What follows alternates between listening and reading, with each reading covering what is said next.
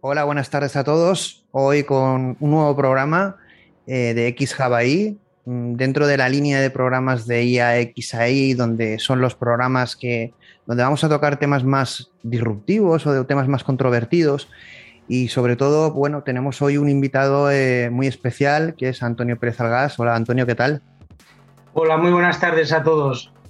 ¿Qué tal? Bueno, antes de, que te presentes y, que empezamos a hablar de, tantas cosas que vamos a poder hablar contigo, ya he comentado que es un placer tenerte. Eh, sí que me gustaría comentar o leer eh, una, frase que, un pequeño párrafo que hizo Isaac Asimov en 1978, que viene muy en relación eh, y nos va a venir muy bien como presentación de todo lo que vamos a hablar. Pues escribió en 1978 Isaac Asimov lo siguiente: Es el cambio, el constante e inevitable cambio, el factor dominante en la sociedad ya no hay una decisión sensible que pueda tomarse sin tener en cuenta no solo el mundo como es, sino como será. Los escritores de ciencia ficción ven lo inevitable, y aunque los problemas y las catástrofes pueden ser inevitables, las soluciones no lo son. Las historias de ciencia ficción individuales pueden parecer triviales ante los ojos de los críticos y filósofos de hoy en día, pero el corazón de la ciencia ficción su esencia se ha vuelto crucial para nuestra salvación si es que podemos salvarnos. Y esta es una introducción que viene muy a colación de, bueno, eh, del papel de la ciencia ficción, que es esa capacidad de, imaginar el futuro. ¿no?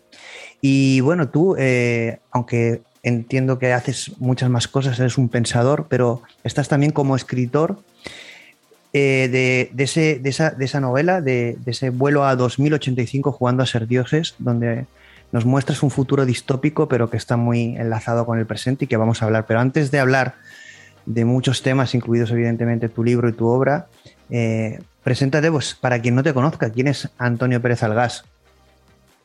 Bueno, soy, en principio, soy una persona que tiene doble formación.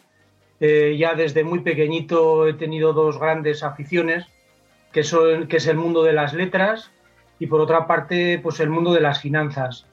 Eh, digamos que he ido basculando entre una y otra y otro campo en mi vida y como resultado finalmente pues ha dado esta obra en la que se conjugan digamos estos dos mundos, ¿no? El mundo financiero, sobre todo de los ciclos, y el mundo humanístico.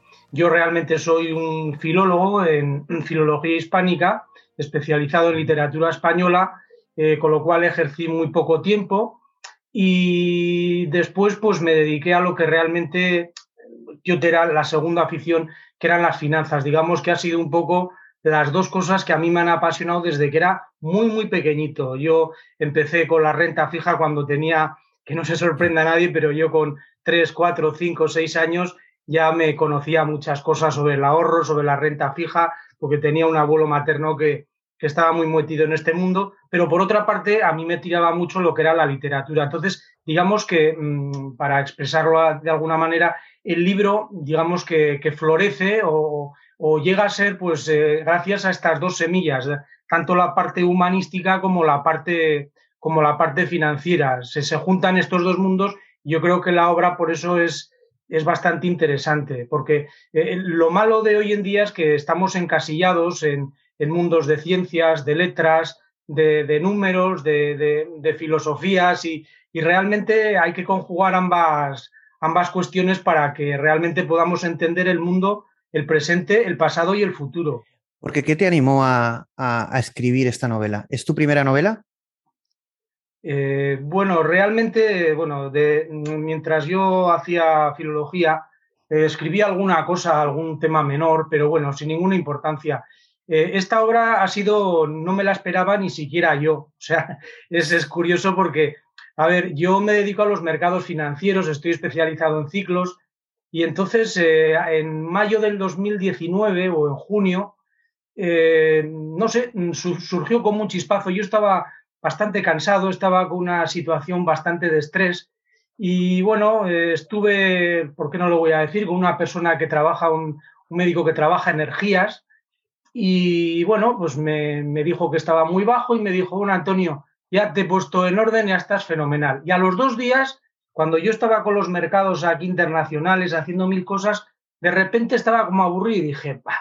y se me ocurrió como, dijo, ¿por qué no empiezo a escribir? Oye, empecé a escribir como si fuera una obra de magia, o sea, fue una cosa llamativa porque yo, yo lo suelo decir que ha sido como una chispa divina porque en ese momento yo estaba haciendo otra cosa. Me acuerdo que estaba mi mujer de repente me vio que yo estaba tecleando rápidamente en el ordenador, que al principio me costó porque yo eh, me manejo en, inglés prácticamente todo el día hasta hace muy poco y al principio me costaba en castellano estar escribiendo, pero me empecé, me empecé a soltar desde ese mismo momento y, no paré, no paré. Durante los tres meses de verano, empecé pues a, como hacia el 10-15 de junio y acabé, acabé, a finales de septiembre, acabé la obra en tres meses. O sea, fue una cosa, ¿cu cu ¿Cuándo fue el una inicio? cosa premeditada.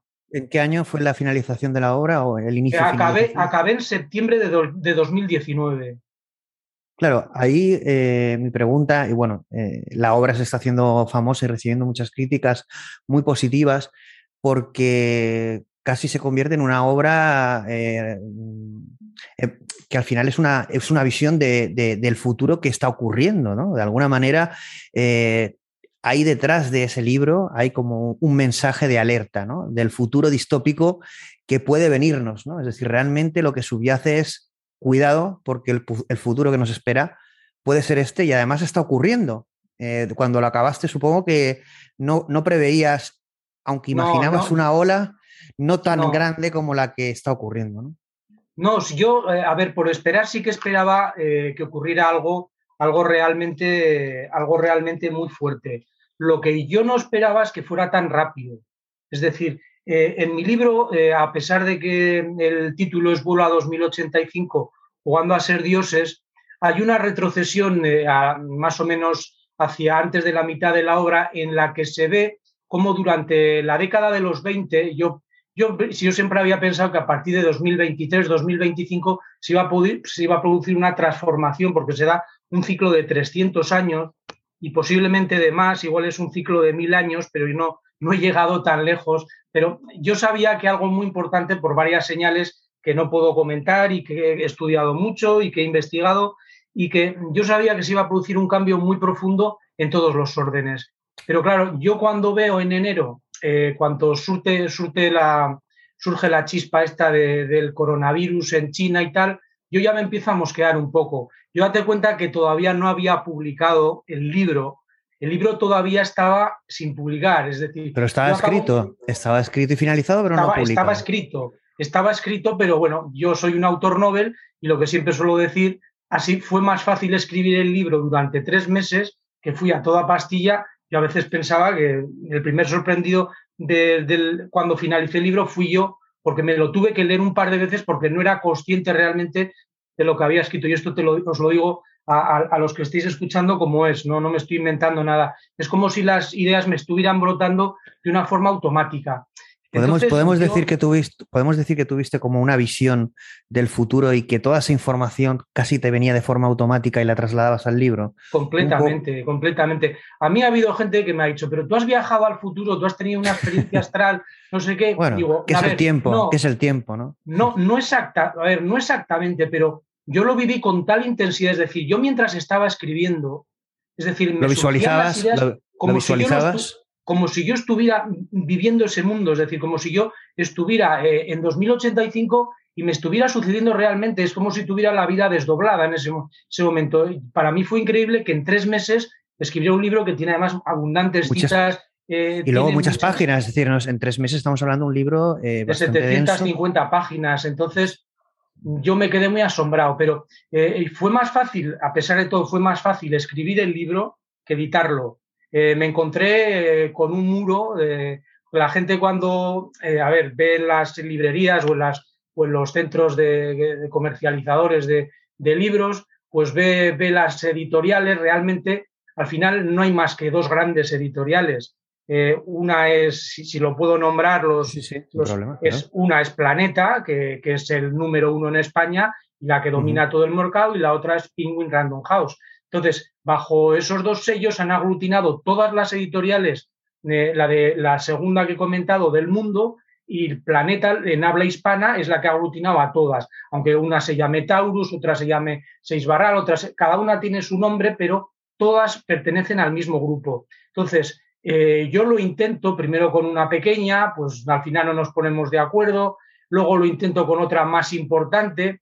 ¿El, problema, eh, fue, ¿El problema fue no llegar a un acuerdo o, hubo dificultades a la hora de tratar ese tipo de temas de una forma, un futuro con la primera, con la, primera, eh, con la primera sencillamente fue que tenían muy, cortas miras y no, no, la publicación tenía muy poca difusión, entonces lo descarté. La segunda sí que era una editorial que no es eh, del grupo Planeta, es una editorial también muy importante en España, pero me querían hacer la siguiente jugada, es decir, que, que el libro eh, no fuera distribuido físicamente, sino que permaneciera solamente en los listados de todos los centros de distribución, pues tipo FNAC, el Corte Inglés, pues donde se venden la mayor parte de los libros. Entonces, yo les preguntaba que por qué, por qué el libro no podía estar físicamente, que solamente era bajo pedido. Entonces, bueno, las condiciones no me gustaron y dije, bueno, yo el libro creo que tiene otras capacidades. Estamos hablando de finales de 2010, 2019, como noviembre o así.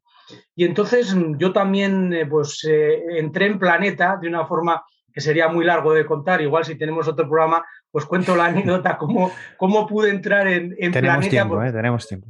Bueno, sí, pero es muy largo. Al final eh, conseguí el teléfono directo de la, de la secretaria general de, del Grupo Planeta en Barcelona.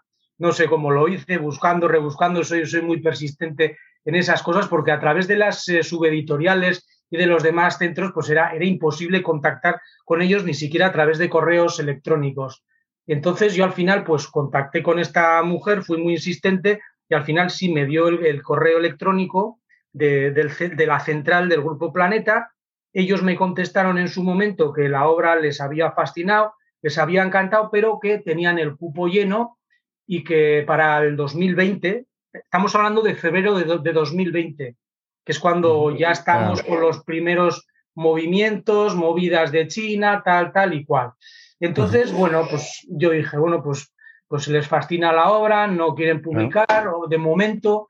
La impresión que yo tuve siempre es que el libro, por una causa o por otra, cuando yo tocaba las puertas, el libro, entre comillas, a ver, no se me entienda mal por la palabra, un poco la situación de que el libro permaneciera a, oscuras, es decir, que el, libro permaneciera, entre comillas, secuestrado, ¿sabes? En una editorial no te lo quieren pasar a físico para que el libro, bueno, te lo publicamos, pero ahí, se queda arrinconado. En la otra, que es más importante, pues, pues, bueno, ya, ya se verá, ¿no? Ya se verá, ¿no? Porque yo ya veía que el tema era muy profundo y a mí se me había adelantado el, escenario que yo había previsto se me había adelantado eh, entre tres y cinco años.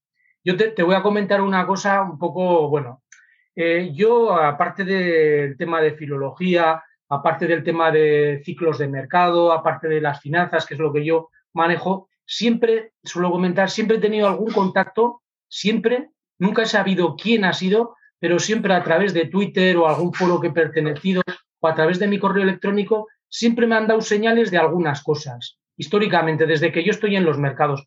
Nunca he sabido, nunca he preguntado quién es, ni por qué, ni, ni he sabido realmente quién estaba detrás. Yo simplemente he recogido la información, la he apuntado y punto. Entonces te diré que en el mes de noviembre de 2019 yo recibo un mensaje eh, vía Francia, eso fue lo único que supe, que era vía Francia, en el que me decía que en marzo se iba a producir un crack eh, a nivel internacional importantísimo, que iba a haber una hecatombe. Entonces yo lo apunté y dije, bueno, eh, pues habrá alguna movida, pasará algo y tal, pero lo más curioso es que el día 31 de diciembre, el día de Nochevieja, antes de ir a la cena, yo recibo otro correo vía Estados Unidos que me dice que algo muy grave está a punto de ocurrir desde, ese, desde esa misma noche, 31 de diciembre, hasta eh, el, creo que era el 23 de, febrero o el, o el, 21 de febrero, no me acuerdo la fecha exactamente, que iba a producirse una, una hecatombe a nivel internacional, pero además muy desagradable. Yo apunto y digo, ostras, aquí, aquí algo serio viene. Entonces ya me pongo en alerta y cuando empiezo a escuchar lo de China, etcétera, etcétera, ya veo, digo, no, aquí esto, esto ya viene, esto viene en serio, aquí algo, algo falla. Entonces yo pues eh, empiezo a, moverme para publicarlo en Amazon, que, que, yo pues no tenía ni idea, ya veo que las editoriales no están muy, muy no están muy por la labor de, que el libro sea conocido, y al final pues lo publico a través de Amazon, que es la única puerta que se me abre, y lo publico cuando estamos confinados. Es decir, el libro se publica cuando estamos confinados. Lo publicas con la intención de dar a conocer un poco tu visión en ese momento crítico y no esperar, es decir, realmente para ti era importante que llegara el libro y, mostrar tu visión en este sentido, ¿no? Y además en ese momento en que todo se estaba precipitando, ¿no? Claro, es que, es que yo cuando Planeta me dice, no, pues podemos esperar un año o, más adelante ya, ya revisaremos o tal, yo digo, no, este libro se tiene que publicar sí o sí. Entonces, en esa situación en la que estamos, ya además no hay, no cabe ya hablar con ninguna otra editorial, que además son muy lentas, reciben miles de manuscritos. Y bueno, ya me meto en Amazon y que sea lo que Dios quiera. Y entonces ya a partir de ese momento, cuando estamos en el confinamiento, pues se publica la obra en, en español y luego la traduzco, se traduce en el mes de, se publica en inglés en el mes de, en el mes de agosto. Entonces, bueno, pues yo... ¿Qué, tal, la, ¿qué tal la recepción? ¿Ha, tenido éxito? ¿Más de lo que esperabas? Eh, yo eh. te puedo, decir que con, el, con toda esta situación que ha pasado, la gente estaba, a ver, estaba muy, muy preocupada, muy centrada en lo que estaba ocurriendo. Entonces, al principio la gente mm, no estaba para leer este tipo de cosas salvo la gente que me conoce. Quizá lo, verían como oportunista, ¿no? Es decir, es como un libro en que se ha vinculado mucho en que el libro, cuando tú lo lees en foros y en opiniones, es que, claro, es casi vaticina lo que ha pasado, ¿no? Quizá en ese momento era como, mira, pasa esto y nos quieren vender un libro sobre ello. ¿no? Sí, alguna persona me ha comentado, pero, pero se, ve, se ve claramente que no es así, porque eh, ya, bueno, el que conoce un poco sabe que, que está escrito hacía medio año y bueno, pues eh, simplemente coincide, es, realmente es un, es un, vaticinio lo que resultó el libro, pero al, principio es que es muy difícil, mire, sin tener un, en la situación en la que estábamos pandémica, encerrados, con un montón de cosas, la gente realmente estaba pensando, pues, en, decir, que, que, le contaran cosas agradables, es decir, la gente lo estaba, lo estaba pasando mal y la gente lo sigue pasando mal, pero la gente yo creo que estaba pensando más en algo que le alegrara, que le... Entonces, el, libro se, le hacía un poco cuesta arriba. Ha sido a través, a partir de muchos meses, cuando ya han pasado unos acontecimientos, cuando la gente ha reflexionado, también he, reforzado un poco más lo que es la, la, lo que es la, bueno, pues la, la, difusión del libro, que yo, yo, es que el problema que tuve yo al principio fue que yo estaba muy centrado en, en, el tema financiero, es decir, yo tengo una cuenta de Twitter que me siguen miles de personas pero mm, eh, yo estaba centrado en el tema financiero y en el tema de ciclos. Entonces, los potenciales eh, receptores del libro claro, no van a acoger americanos, australianos, canadienses, japoneses, chinos, bueno, tenía de todos los sitios. Pero el libro pues no tuvo mucha aceptación porque se veía como una cosa, bueno, pues no, no, no, parecía como una cosa un poco fantasiosa. Entonces fue cuando yo me di cuenta al cabo de los meses también que, que el público realmente que, que más estaba eh, interesado en el libro, pues era otro tipo de, otro tipo de lector, más, más abierto. Entonces, ha sido cuando ha tenido más acogida. De todas formas, también quiero decir que publicar un libro sin un respaldo editorial, pues es una aventura, sobre todo siendo el primer libro, porque si yo hubiera escrito ya dos o tres libros y fuera un personaje conocido, pero como suelo decir yo, he, empezado la casa un poco desde el tejado, es decir, eh, si yo hubiera publicado hace cinco años un libro sobre algún, algún tipo de, de cuestión pues un poco menor, hubiera hecho algún adelanto, hubiera sido conocido, pero es que de repente sale un personaje del tema del mundo de las finanzas comentando un libro que lo autodenomina el libro orwelliano del libro siglo XX, cuesta, cuesta entrar y sin un respaldo editorial que te está manejando todo, todas las redes sociales, toda la publicidad, toda la presentación que no pude hacer porque estábamos confinados, que tenía previsto, y entonces pues eh, resultó ha resultado complicado y sigue siendo todavía complicado. Vamos a comentar varios temas que, bueno, algunos salen en el libro, otros eh, son de interés general y nos interesa saber tu opinión a partir de esa visión futurista que tienes, pero también por tu experiencia en todo lo que eh, eres especialista, en todo el tema financiero, en todo el tema de estudio de ciclos. Bueno, en, en, tus redes sociales publicabas, y bueno, todos tenemos esa sensación, eh, que estamos ante una ola de cambio social, económico, cultural, de impacto global brutal. ¿no? Es decir, ahí quizá no seamos conscientes de ello, lo estamos viviendo.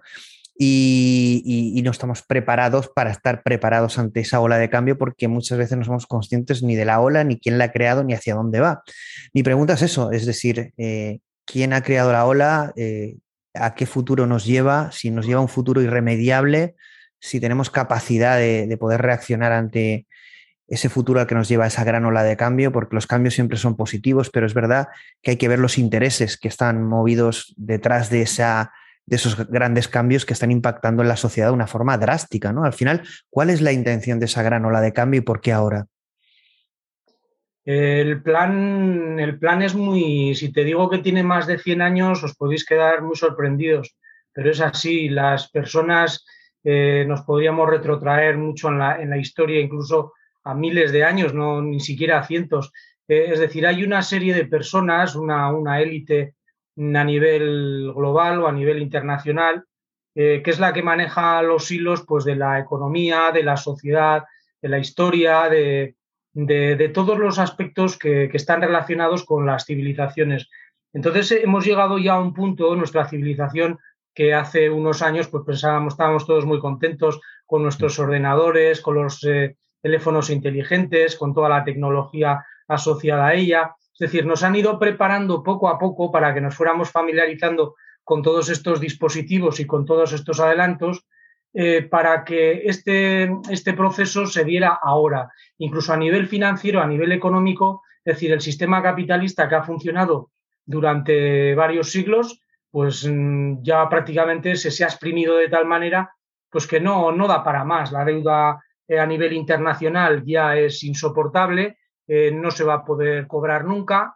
Eh, lo que pasa es que te van engañando, los gobiernos pues se encargan de despistarte para no decirte la realidad, pero realmente, es decir, todo se conjuga para que haya un cambio de paradigma. De todas formas, lo que pasa es que la gente, pues no sé, normalmente los medios no dan tampoco información de lo que mm, los grandes, digamos, los grandes grupos o las personas que están al mando de, todo este proceso nos van avisando. El, director del Foro Económico Internacional, el SWAPS, eh, eh, la Casa Rothschild, por ejemplo, yo he leído varios informes ya desde hace tiempo que lo van anunciando y ellos siempre han, hablado de una tercera, y una cuarta revolución industrial.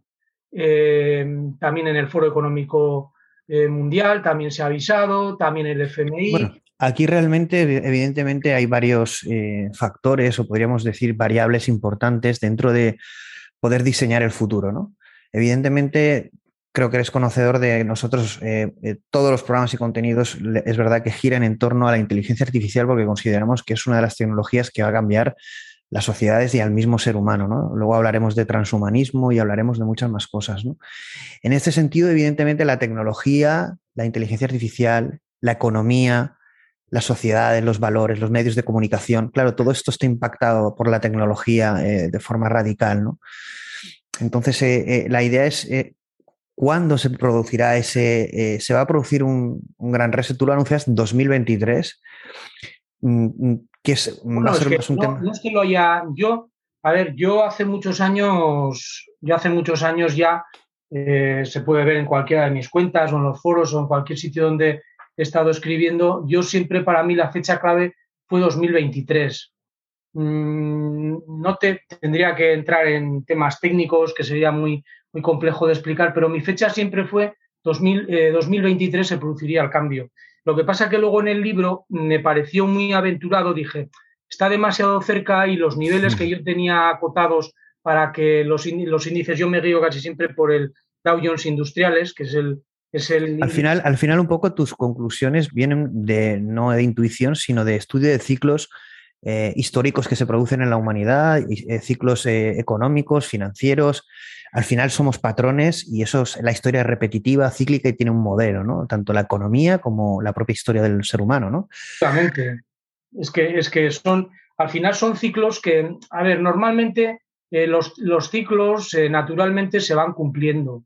Lo que pasa es que hay personas que, como digo, que tienen una influencia y un poder inmenso, que como son conocedores de, estas, de estos grandes ciclos, de estos grandes movimientos mundiales a través de los siglos, eh, ellos al conocer estos cambios que se producen, los aprovechan para implementar ellos lo que desean en cada momento. Es decir, cuando surge la, revolución industrial, al principio, pues también hay manos detrás que, que se encargan pues, de desplazar a la aristocracia, a la, realeza, eh, al, antiguo, al antiguo régimen para que surja un nuevo sistema. Aquello, aquello fue bestial. mi, pregunta, es, ¿hay, una, clase elitista que es la que gestiona el futuro de la humanidad o hay una guerra de élites en el mundo? Por ejemplo, ahora, ahora vivimos una guerra eh, eh, geopolítica que podríamos decir entre China, Estados Unidos, Europa podría ser. ¿Es algo realmente es... Simplemente, es decir, hay unas manos que realmente dominan el, panorama internacional y lo único que, hacen es repartir papeles. Ni China está, a ver, eh, artificial, a ver, por encima sí da la sensación de que China y Estados Unidos están confrontados, de que eh, Israel está también con sus problemas con, con, el país, con, el país vecino, o que pueda haber un problema en Cataluña, con, o pueda haber un problema en el País Vasco, pero al final eh, no es más que un reparto de papeles. Es decir, cada uno cumple su papel en cada momento para mm, unos objetivos que nosotros con el tiempo nos damos cuenta por qué han sido. Si uno repasa la historia, pues se da cuenta de muchas cosas por qué han sido. Luego no analizas, pero así, bien, eh, cuando lo estás viviendo, realmente no te das cuenta. Entonces, estos, estas personas eh, ya dan por agotado lo que es el sistema capitalista. Además, si uno ojea los informes de Rothschild eh, que, suelen emitir cada mes, pues ya lo llevan diciendo hace ya mucho tiempo. Yo me, yo me he estado fijando mucho estos años pasados, las declaraciones, por ejemplo, de Soros, cuando hablaba maravillas de China, cuando China realmente uno decía, bueno, pero si China y yo me acuerdo hace 10 años cuando uno iba a los chinos, pues encontraba siempre que eran piezas pues defectuosas, que eran eh, cosas que no, no estaban bien construidas, bien hechas y tal, o 15 años. Y esas declaraciones de Soros cuando decía que el modelo mundial, tiene varias entrevistas hechas, eh, que el modelo de mundial era China, o por ejemplo el conocido antiguo secretario de Estado de Estados Unidos, Henry Kissinger, decía también que China era el espejo donde deberíamos mirarnos toda la humanidad. Pues, hombre, uno se quedaba un poco extrañado y decía, hombre, pues, y esto estoy hablando de hace 30 años o, incluso hace más. Entonces, todas las declaraciones siempre han ido hacia China. Entonces, eh, para, para, la élite, el modelo, el modelo chino, no, no el modelo comunista, sino el modelo que últimamente se ha implantado en China, que es conjugar eh, el, el, comunismo con el, con el capitalismo. Es decir, y, con, y, con el, y con la supremacía tecnológica. ¿no? Quizá es China el escenario ideal para poner en, en marcha un poco el modelo que ellos quieren. Sí, porque además ellos les, les dota de una autoridad que las democracias liberales pues, pues se les va de las manos, no, no pueden controlar, a ver, las controlan, pero hasta cierto, pero para, para ellos el sistema perfecto es un sistema donde eh, la seguridad, la seguridad prime sobre la libertad. Es decir, no vamos a ser individuos completamente sin ninguna libertad, pero a ellos eh, hay una, ¿Dónde, queda, ¿Dónde quedan las libertades individuales en el sistema que se intuye que están construyendo? Pues muy mermadas, muy mermadas. Aparentemente, aparentemente, pues eh, hay unas democracias, hay unas elecciones, hay, hay un sistema participativo como el que hay ahora, pero realmente, pues, eh, pues tienen, tienen muy poca, digamos, muy poca relevancia. Hay un poder muy fuerte, ya lo estamos viendo desde que comenzó la, la pandemia, que, que los mm. estados de derecho pues eh, se han vulnerado, mm, aquí mismo en España se han vulnerado los estados de alarma, pero no es un caso de España, es que han sido en, la mayor parte de los países las, las, libertades tanto individuales como colectivas pues se han visto vulneradas con la excusa o con la realidad de que había una pandemia. Entonces, eh, eh, realmente ha sido, yo creo que esto ha sido un experimento para ver cómo realmente la gente se comporta. Reacciona ante, ante este tipo de situación.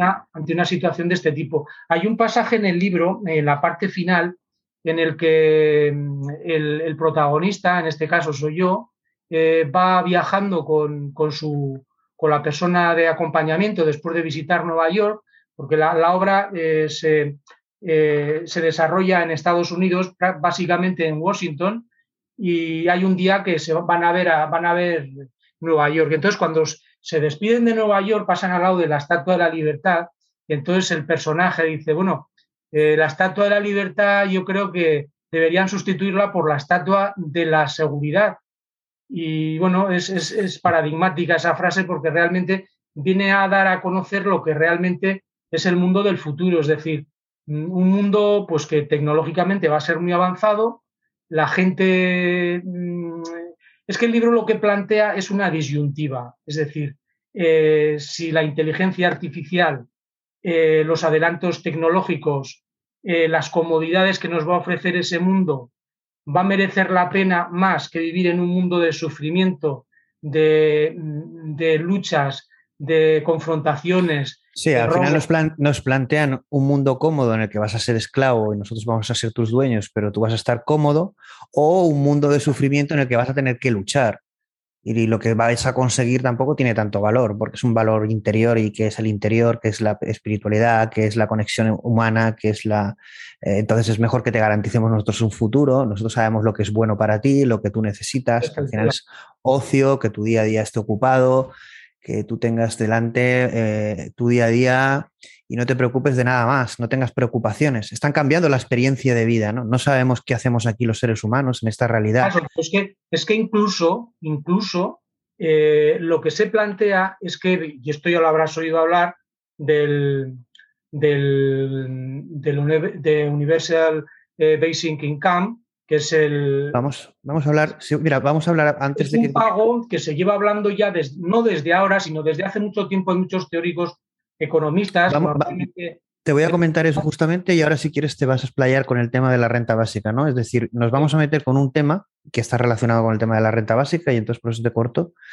Sabes que Elon Musk hace poco tiempo presentó lo que supone otra revolución, solo la eh, aunque no sabemos si va a conseguir todo, toda la funcionalidad que se expuso, pero Tesla Bot, ¿no? un robot humanoide, ¿no? es decir, realmente es un hito, aunque luego no funcione o tarde muchos años en conseguirse, pero es un hito que alguien como Elon Musk proponga una solución de este tipo como el Tesla Bot. Y en, la ronda de preguntas, bueno, directamente Elon Musk eh, eh, lo que comentó fue que la renta básica universal sería algo evidentemente necesario, puesto que ese tipo de robots iba a sustituir en muchas tareas a, a los humanos, no solo ese robot, sino muchos robots. Es decir, vamos a ver una era de robótica, de automatización, donde los seres humanos, eh, muchas tareas van a ser eh, sustituidos por, pues, por esta revolución ¿no? de, los robots o la nueva revolución de la inteligencia artificial que viene muy vinculada. ¿no? Y entonces, bueno, hablaba de la renta básica ya, es decir, lo, lo veía necesario puesto que esta tecnología está ya, la revolución está ya, la robótica en países orientales eh, sabes que es un boom, que en España y en Europa está a lo mejor 50 años de retroceso, pero que sabemos que en el futuro va a cambiar lo que es el trabajo de los seres humanos, va a haber una transformación profunda. Entonces, eh, la renta básica universal, nos guste más o menos, está claro que eh, es algo que va a estar, ¿no? Sí, en, el libro, en el libro lo que se plantea, ya te digo que se hace una retrocesión a los tiempos que vivimos ahora, que lo que se pretende, por eso estamos en este proceso de cambio tan traumático, eh, lo que se pretende, yo lo que sí veo es que en el libro lo que planteo en, en, 2025, que viene a ser en estos momentos, eh, es, una, es, un, es un caos, un colapso absoluto, yo creo que no tardará mucho en llegar, un, colapso para que, para que haya un caos de todo, de todo el sistema que hemos vivido hasta ahora, que eso normalmente se suele conseguir pues, a través de guerras mundiales, a través de pestes, de, históricamente a través de situaciones mm, como la que estamos viviendo ahora. Claro, los grandes resets en la historia han sido guerras. Ahora, ahora actualmente hay... Muy pandemias o, o, incluso si nos retrotraemos más atrás, pues, pues por fuerzas naturales también, eh, que, han, que han hecho de la Tierra pues, y que realmente la historia tampoco nos ha contado. Hay ha habido, por ejemplo, en el siglo XVII, XVIII, pues tampoco se nos habla mucho de la mini glaciación que hubo después de la Edad Media, de un McFly que, que, hubo pues sobre, parte del territorio. Antonio, te voy a hacer una pregunta que es normalmente, bueno, solo mi estilo suele ser así, es, es un poco ir, llevando la entrevista y luego ir haciendo preguntas un poco, quizá más comprometidas. Te voy a hacer una pregunta un poco comprometida en ese sentido. Los ciclos, los patrones en la historia, en la humanidad, quizás hasta en las personas, pues no deja de ser eh, algo predefinido, eh, casi que, como tú bien dices, previsible, ¿no? Eh, por la matemática y por modelos, ¿no? quién crea esos patrones, porque al final, al inferir que eso existe, es curioso, ¿no? Es decir, eh, realmente esta realidad que tenga esos patrones, esos ciclos, ¿Cuál es el porqué? Eh, ¿Cuál es tu intuición al respecto? Bueno, la propia, la propia esencia de la naturaleza. La naturaleza es cíclica. El, creyente hablará de Dios y el no creyente hablará de, la naturaleza. La naturaleza por sí misma es cíclica. Entonces, mm, buscar de dónde proviene esa, esa condición de, de, ser cíclico, ya claro, nos meteríamos en asuntos filosóficos o teológicos que yo no, no, no puedo entrar ahí me resulta muy difícil. Es una pregunta, pues... Eh, realmente, realmente es que al final lo que, lo que mostramos es, sin ser magia, es que seguimos unos ciclos, ¿no? A nivel de historia, a nivel financiero, a nivel del ser humano. Es decir, hay unos ciclos que estas élites o este sistema de poder conoce y utiliza, evidentemente. Ellos conocen, ellos conocen perfectamente toda esta, todos estos ciclos, entonces ellos aprovechan estas situaciones para, para modificar hacia un sitio o hacia otro. Entonces, bueno, pues ellos tienen un poder que luego puede ser muy interesante comentar porque eh, cuando hablamos de inteligencia artificial habría que saber definir realmente qué es la inteligencia. si quieres, si quieres vamos, a, generar el, debate, ¿no? Puesto que, bueno, yo no me considero experto, pero sí que, estoy, en ese campo, sí que estoy, en estoy en ese campo y podemos tener este debate perfectamente. Eh, uno de los, una de las áreas, es decir, la inteligencia artificial, ya no solo estará en el tema de robótica, ¿de acuerdo? Sino que además estará en la capacidad también de Elon Musk, la empresa Neuralink, es decir, la capacidad que van a tener los seres humanos de ser aumentados a través de estas capacidades de inteligencia artificial eh, eh, con nuevas capacidades. Es decir, al final vamos a poder conectar el cerebro con un interface eh, hacia información, hacia sistemas, hacia capacidades que nosotros como seres humanos estamos limitados las máquinas, la tecnología, en cierta manera nos ha superado en algunos aspectos, en otros evidentemente no. Una máquina no puede hacer muchas cosas que nosotros hacemos, pero hay cosas que nosotros nunca haremos igual de eficiente que una máquina. Nosotros no calculamos igual de rápido que una calculadora. Nosotros no, no, no, seguramente no trabajemos de la misma, con la misma eficiencia que una inteligencia artificial en muchos aspectos, en otros no. ¿De acuerdo? Es decir, evidentemente hay una evolución, pero la inteligencia artificial al final lo que propone es conseguir replicar pues eh, las tareas o emular al ser humano. En un principio emular al ser humano, pero evidentemente se está yendo más allá y es eh, replicar lo que es la inteligencia y ahí se plantea qué es la inteligencia. Si vamos más allá de la inteligencia es qué es la conciencia y al final si vamos más allá es qué es el ser humano. Y realmente hay muchas preguntas que no tienen contestación. Lo que sí que el, el sector de la inteligencia artificial tiene claro que vamos a poder replicar o imitar, como decía Turing, un ser humano. ¿no? Esto es peligroso. Esto es peligroso. Eh, puedes, lo que puedes superar por muchísimo, pero lo que es la... A ver, eh, yo haría una diferencia, yo ni soy experto, ni soy científico. Porque en el libro, en el libro, en, el libro este tema se, trata como...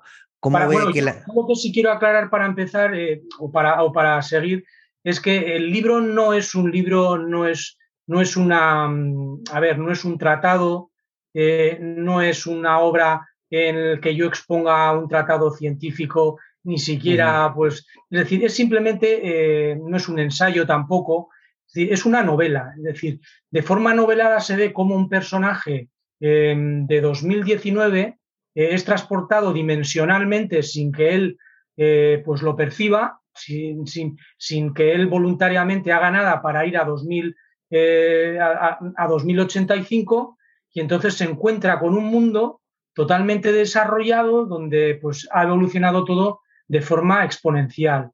Pero mm, lo que el libro plantea, eh, porque claro, parece muy bonito, y estás en 2085, todo es automático, unos adelantos que, bueno, pues alucinas, la gente joven se puede quedar alucinada, simplemente pues con, con tu pensamiento, ya incluso en aquella época, pues puedes ya comunicar. una puerta, puedes abrir un frigorífico, puedes abrir un cajón, eh, sí, pero, eso, pero, eso es aceptado por la ciencia hoy en día, que vamos a poder ser capaces de comunicarnos con el pensamiento. Básicamente, es decir. Bueno, no, básicamente, bueno, vamos a tener un interface entre el cerebro y la tecnología y va a ser fácil abrir una puerta.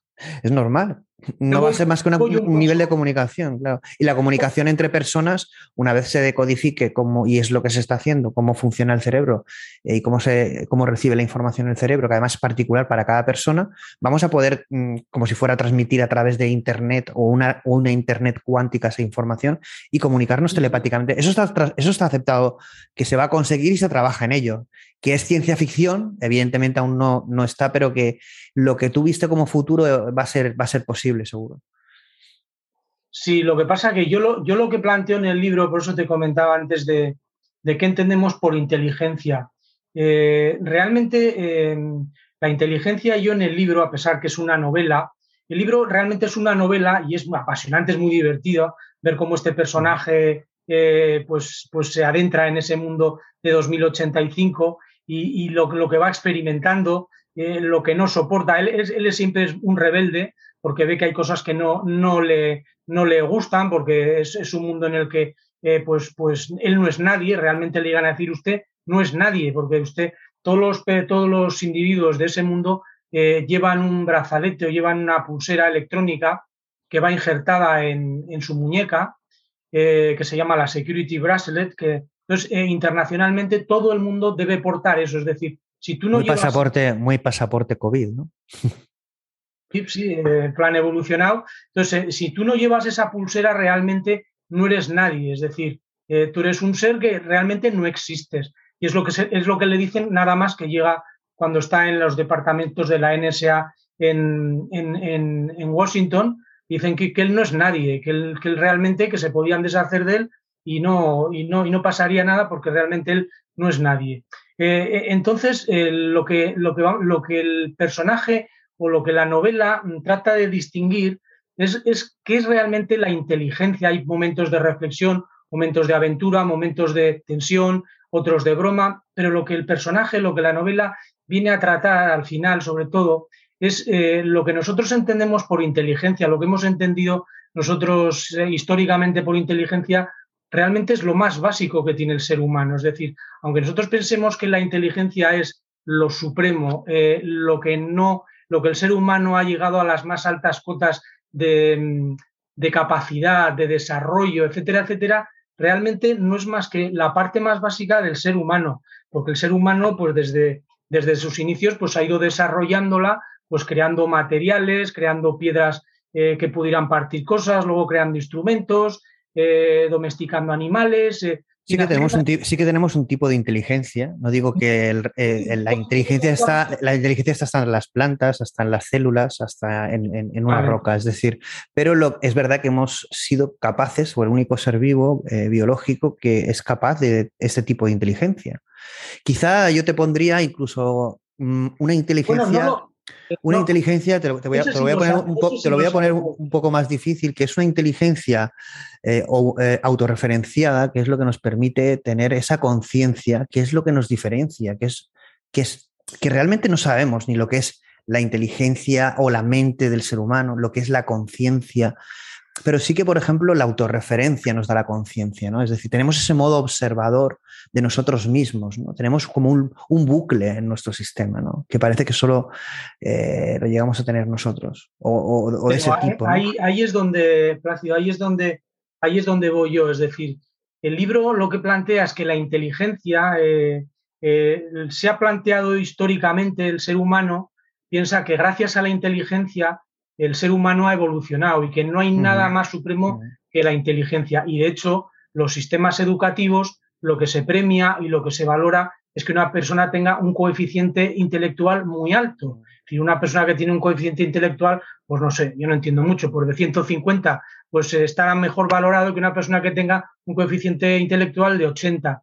Pero es que nos estamos equivocando, es decir, eh, mm, la, la, mm, la ciencia realmente no conoce. Es decir, estamos, estamos tan abocados a la informática, a, los, eh, a la inteligencia artificial, a, a, ser más desarrollados, más inteligentes, pero si realmente lo que desconocemos, la medicina, no conoce nuestro propio ordenador, que somos nosotros. Es decir, no conoce nuestras, nuestras transmisiones cerebrales, las conoce a boleos y prácticamente, no sé, ¿por, por qué la, la, la medicina la ciencia no se, ha, no se ha encargado durante tantas decenas de años de investigar más sobre el cerebro? ¿Es que no puede? Bueno, ahora, ahora, ahora quizás sea uno de los debates el, dónde está la conciencia y hay dos líneas, que la conciencia se genera en el cerebro y otra que dice que él está en otra, podríamos, vamos a ponerlo entre comillas, realidad cuántica en la que, a la que no tenemos acceso o en la que sí que estamos conectados, pero no podemos llegar a ella. Eso por, por parte de la ciencia y esa, como esa división. Pero sí que se está hoy en día eh, el, el cerebro estudiando, analizando, infiriendo esa tecnología que hay en el cerebro, que sabemos muy poco, aún sabemos muy poco, pero sí, sí que se está infiriendo mucha parte de ese conocimiento en tecnología. Perdóname, Plácido, yo, yo tengo la duda realmente de si no nos dicen exactamente, no nos quieren decir realmente nuestro cerebro, que es una computadora indudablemente mucho, mucho más... Mucho Muy bien diseñada. Bueno, nuestra, nuestra, nuestra, biología, no solo el cerebro, porque muchas veces es, es, como que el cerebro es el ordenador, no, nuestro cuerpo entero nuestro ADN tiene copias de seguridad, sistemas de, de, antirrotura. Bueno, está todo diseñado de una forma muy, muy perfecta, ¿no?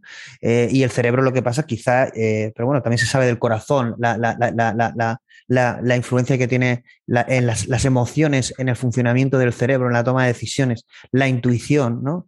Es decir, que realmente somos un sistema más complejo, pero bueno, el cerebro se lleva mucho protagonismo porque es como que la inteligencia, ¿no? Eh, lo tangible está en ese ordenador cuántico ¿no? que tenemos en nuestra cabeza, que no sabemos explicarnos aún ni replicar. Suele ocurrir muchas veces que, por ejemplo, con enfermedades mentales, eh, hay personas pues, que tienen diversos problemas mentales de, mucho tipo, ni que sean buenos ni que sean malos, pero hoy en día pues es que hay infinidad de, infinidad de patologías. Entonces, eh, cuando, cuando la medicina trata de actuar sobre el cerebro, están un poco ensayando porque no saben bien esas conexiones cerebrales, cómo funcionan, van tanteando, van viendo y tal. Entonces, yo no, sé, si... no, saben. Es decir, realmente, eh, bueno, yo aquí me voy a mojar, no, no, no, sabe, a ver, se sabe mucho más y cada vez tecnológicamente estamos se está infiriendo mucha información al respecto, pero no, como bien dices tú, están jugando en ese sentido. Es decir, somos laboratorio de, de este tipo de cosas, claro. Entonces, el, cerebro es un, digamos que para mí es el gran desconocido. Ni yo, pues desde el punto de vista ya no científico, ni menos eh, tecnológico, ni nada que se le parezca, ya más por el punto de vista filosófico, que es a lo que yo eh, tengo también eh, pues, formación desde inicio.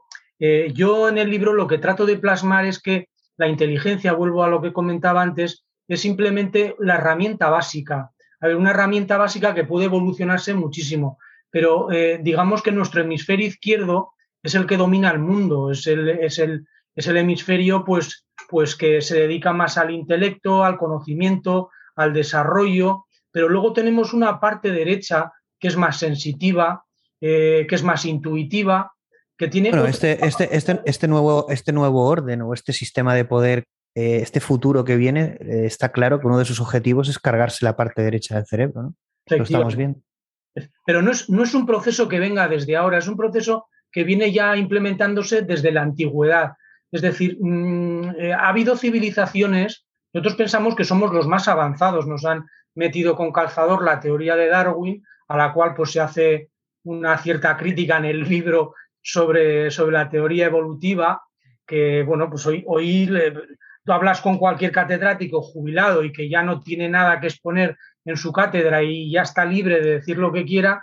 Y yo he, yo he tenido alguna conversación y he visto también alguna entrevista de algunos catedráticos muy importantes que una vez que salen de la cátedra con, con 70 y pico años te dicen que eso no hay quien se lo crea, pero hay que enseñarlo. Entonces, la, realmente... más, más, más que enseñarlo, ¿no crees que es como que a la sociedad se le cuenta una verdad que es muy fácilmente digerible, que al final se asume y que aunque sea mentira es, mm, suficiente. simplemente, pero desde, todas las, desde todos los vértices, es decir, eh, se trata de, que la gente asimile que el ser humano ha sido un ser muy primitivo, lo cual se demuestra hoy en día que no es cierto, como en que en, en, Turquía hay yacimientos de 15.000, de 20.000 años, eh, con unas construcciones que hoy mismo pues los arquitectos o los ingenieros... ¿No crees, no, crees que es que realmente al final esto es que sucede ahora y ha sucedido antes? Es decir, que al ser humano el poder existente en ese momento no ha querido que tuviese armas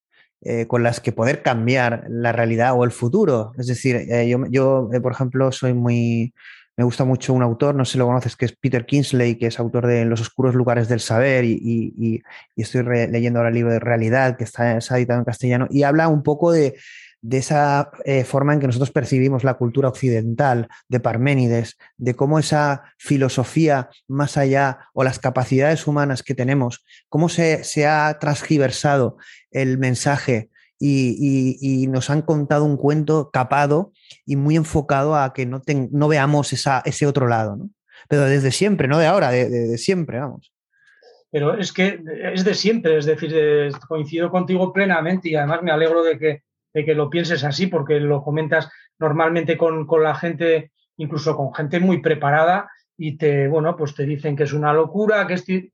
En fin, eh, es tan demostradísimo que hace eh, hace miles de años había culturas que tenían mayores conocimientos de los que tenemos ahora, porque realmente eh, lo que, se, lo que se ha estado haciendo históricamente es nuestro hemisferio derecho y luego nuestra glándula pineal, que no está ahí de adorno, sino que tiene una función importantísima, eh, pues, pues se, ha, se ha ido revirtiendo, hemos ido retrocediendo para que, digamos, que solamente con la inteligencia sea nuestra herramienta para construir el futuro o para construir nuestras vidas. Bueno, Realmente tenemos una parte derecha que para mí, eh, es decir, yo en el libro la considero la más importante. Ahora se empieza a hablar mucho de la inteligencia emocional, que no es exactamente lo mismo. No, pero es, que la parte derecha, eh, digamos que se ha anulado históricamente, ¿no? No se le, se, le, ha mermado esa capacidad. Nosotros teníamos dentro de, los programas de IAX ahí el poder de la intuición, ¿no? Y hablábamos de la intuición de cómo es otra forma de inteligencia no racional y que además eh, los primitivos utilizaban, por ejemplo, hablábamos de, Indonesia, de cómo se orientaban de forma intuitiva, eran capaces de aprenderse la geografía y navegar.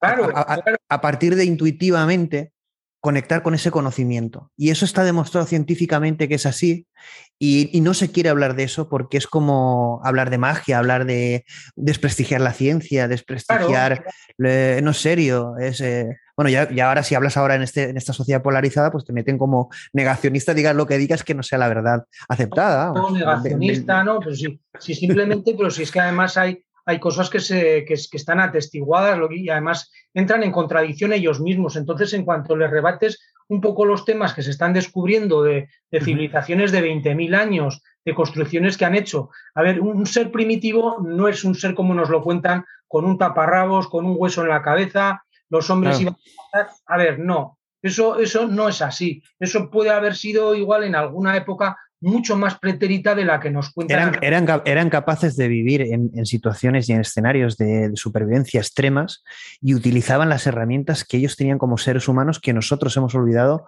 No conocemos ya. Ya no conocemos porque, mm, pero las tenemos ahí, ¿no? El ser humano las tiene.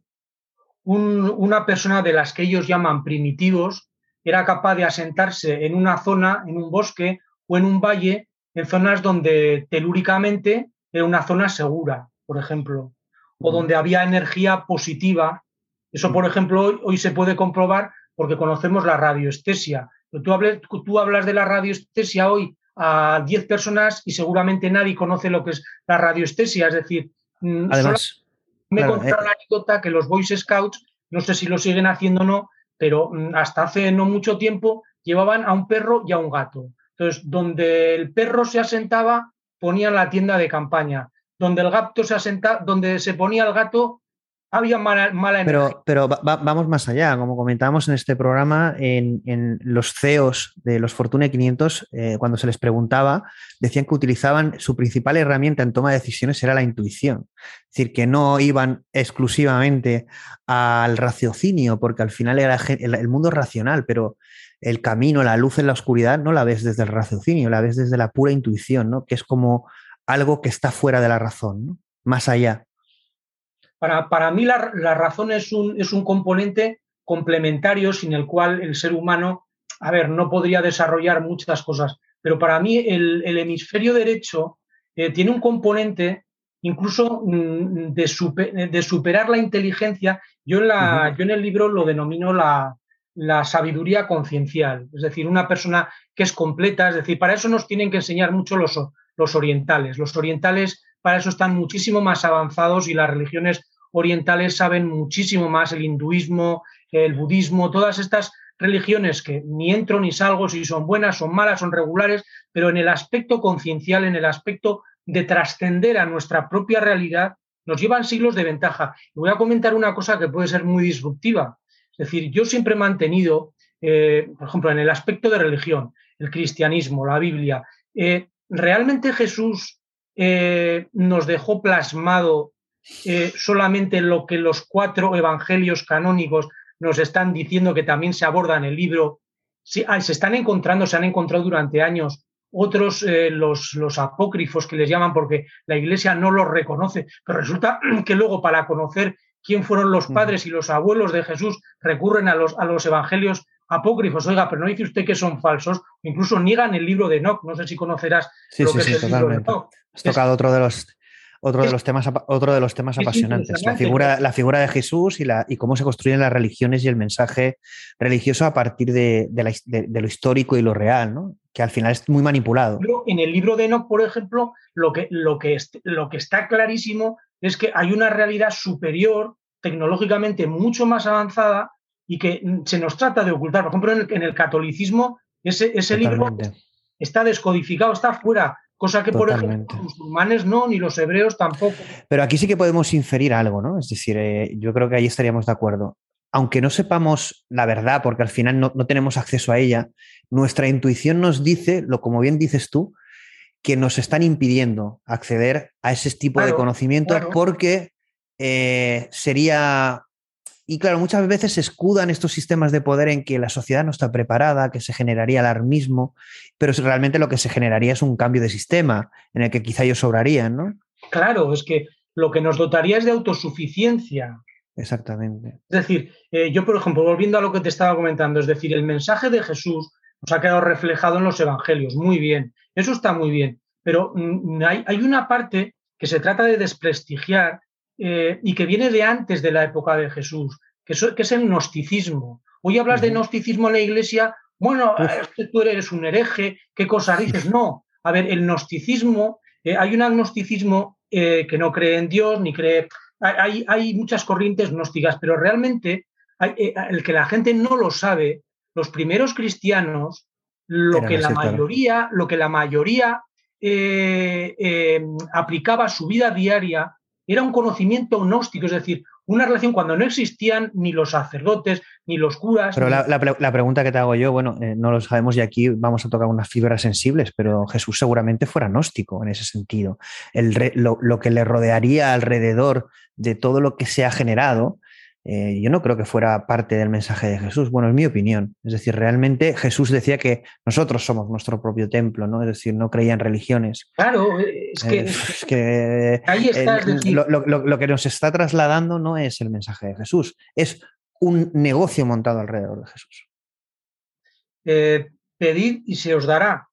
Es decir, pedid, pero claro, en pedir luego se ha transformado. El, el, el pedido se os dará, al final es eh, tú eres creador de tu realidad, tú er, estás conectado con algo más, estás creado con, con un poder que es, no sabemos cuál, pero que es tuyo, tú eres. Eh, pero Plácido, lo que, lo que, el poder, que en este caso la, la, iglesia se convierte en otro poder, es decir, hay muchos poderes, uno de ellos es la, la iglesia, decir, bueno, hacerte, hacerte, esta, hacerte este punto, porque así ya lo, incluyo, que es sorprendente las declaraciones del Papa Francisco metiéndose en estos berenjenales de eh, censurar y hacer llamadas a Silicon Valley.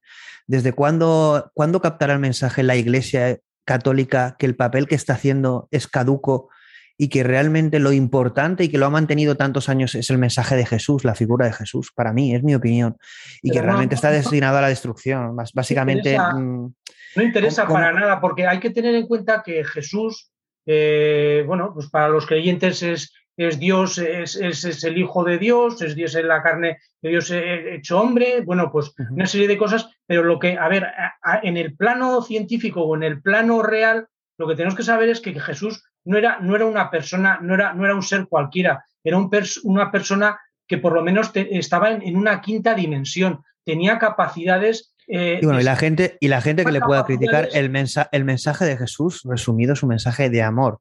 Podemos no creer que es el Hijo de Dios, que era un hombre, pero el mensaje es muy potente y ha perdurado, ya, ya, ya, ya, ya, ya moldeado los valores positivos de una sociedad durante dos mil años. Entonces no podemos tampoco no tener respeto ante esa figura, que puede ser el Hijo de Dios o no, ahí entra una creencia, pero sí que es verdad es que es una de las figuras más importantes, si no decir la más importante de la humanidad.